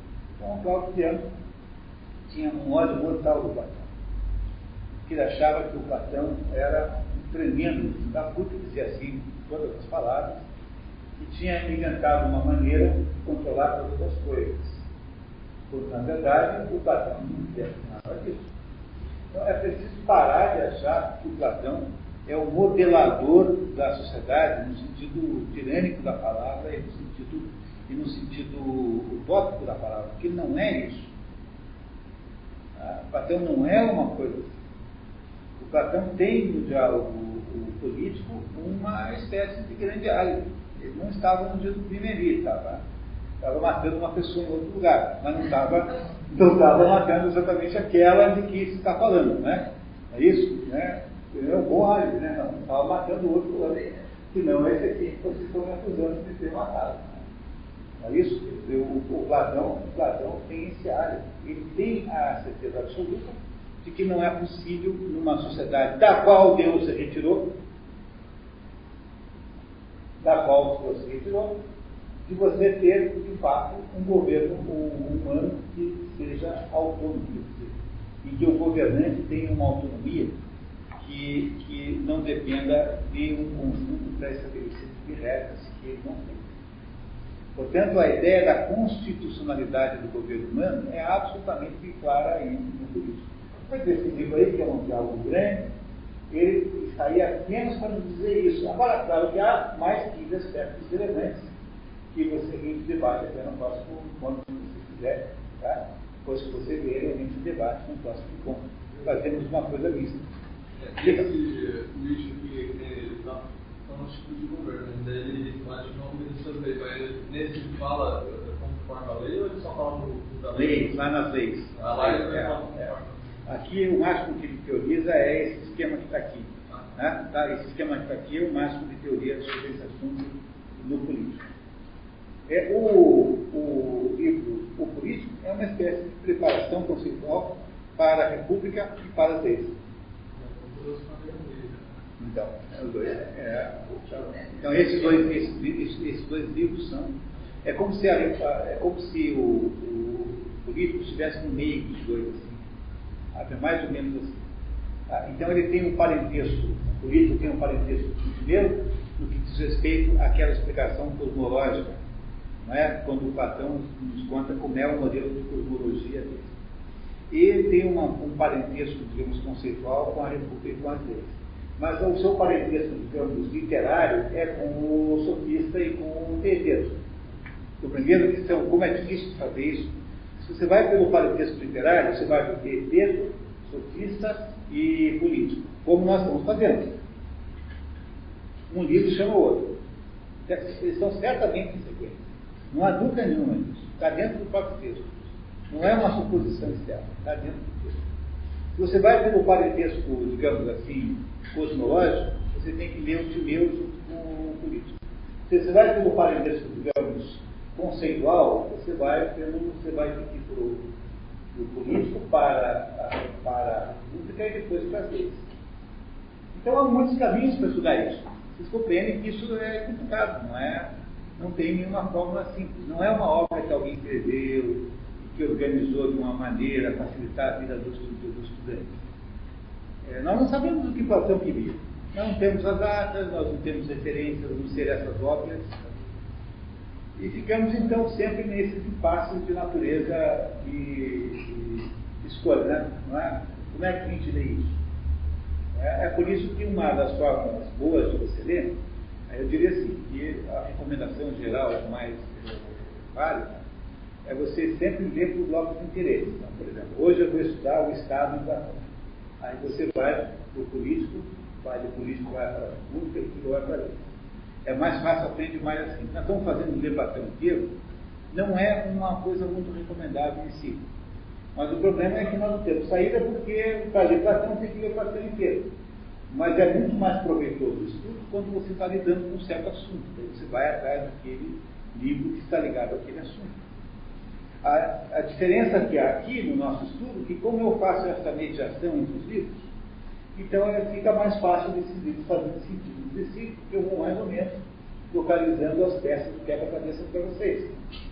Mas, em princípio, a leitura sozinha, sem alguém que ajude, que tenha a visão brutal, seria melhor fazer por microassunto, né? por, por assunto subsidiário uma leitura que nós fazemos aqui só funciona com uma certa orientação é, do conjunto, que ela é, em princípio, desrecomendada com metodologia de estudo. A mesma coisa vale para Aristóteles. A mesma coisa vale para, para é, alguém como Mário Miguel Santos. Então, é uma desgraça. Porque ele tem uma diversidade tão grande de temas, tão grande dele é difícil ler mais do que eles estão sentindo. Diga. Mais uma coisa ali a respeito da República. Na política, na hora do livro 2 do Aristóteles, ele começa. Na República? Ah, na política de Aristóteles. Ele começa a tratar da. Acho que é no livro 2 Faz aí, faz inúmeras. É Fez várias críticas. Né? É, chuta, dá pontapé o tempo todo na. E, então, essa, essas críticas é se referendo àquele grau elevado de unidade que parece que o Platão teria colocado na República. Aquele elevado grau de unidade que o Platão teria colocado na. Faz críticas a esse tipo de coisa. Mas essas críticas que ele faz é, são mais relacionadas com isso, viu? Alguma coisa que ele teria aprendido na Então. Ele montou uma equipe, que tudo indica aqui, né? Que um, um dado você vai sozinho, a gente tinha que fazer uma viagem. Ele pegou, mandou ensaios alunos né, a todas as cidades em volta de, de Atenas, e cada uma trouxe um documento com a constituição da, de cada cidade. Depois são 140 poucas depois que ele fez isso, ele fez um estudo sobre cada uma delas. Depois ele pegou, fez um trabalho científico, né? Falou assim, bom, agora tem aqui 140 e poucas instituições, só uma única que preservou-se, que é a Constituição de Atenas, que aliás é um livro muito interessante. Tem para vender, até nessa edição da Abril, a vermelha, aí tem uma dessas aí que tem a Constituição de Atenas. É, vale a pena ler. Tá, tá legal. E, o, e aí ele disse assim, ó, então estou vendo o seguinte, né? dentro daquela escrita aristotélica, existem, existem constituições que são monárquicas, oligárquicas e é, poliárquicas.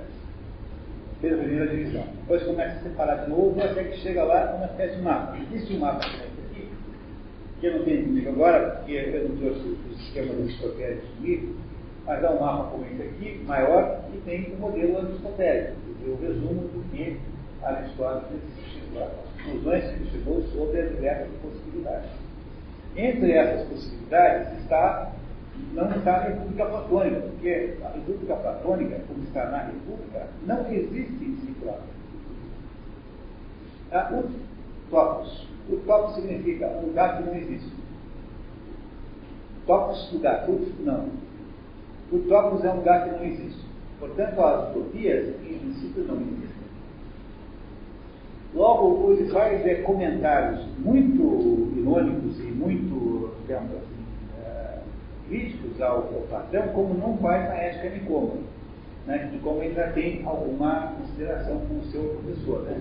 Mas no, na política, de vez em quando, eu acho que ele passa um pouquinho do limite, até mesmo da, da necessária gratidão que ele devia ter para o Platão.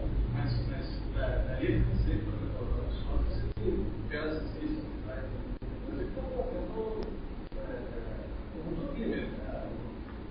É, ele. Aquela história, né? Nós não sabemos quando Aristóteles sabia outras coisas que não está dizendo. Nós sabemos que ele sabia que existiam assuntos não. não havia ensinamentos não escritos. Agora, ele, ele, ele nunca chama tudo de verdade, né? Ele diz assim, ó, então, há pessoas, você diz assim do Platão, né? Há quem pense tal coisa, ele nunca diz Platão, Sim. Há quem pense que tal coisa é assim. às vezes se refere aos platônicos. Ou aos platônicos, que é a mesma coisa. Também é uma espécie de delicadeza para você não falar mal do seu professor. Mas ele achava que nesse assunto aí, Platão vivia um pouco nas nuvens mesmo. Achava mesmo. Agora, é preciso entender que dentro do político existe uma espécie de, aí dentro de, digamos, de, de material para um advogado é, é, opor a própria inocentação de Platão. Porque o fato que ele exige uma sociedade com leis é uma espécie de antídoto ao rei. Porque a, a, o fato de que a lei está regendo o mundo é uma maneira de limitar o poder do, do governante. E isso eu acho que inocente está sendo dinâmico.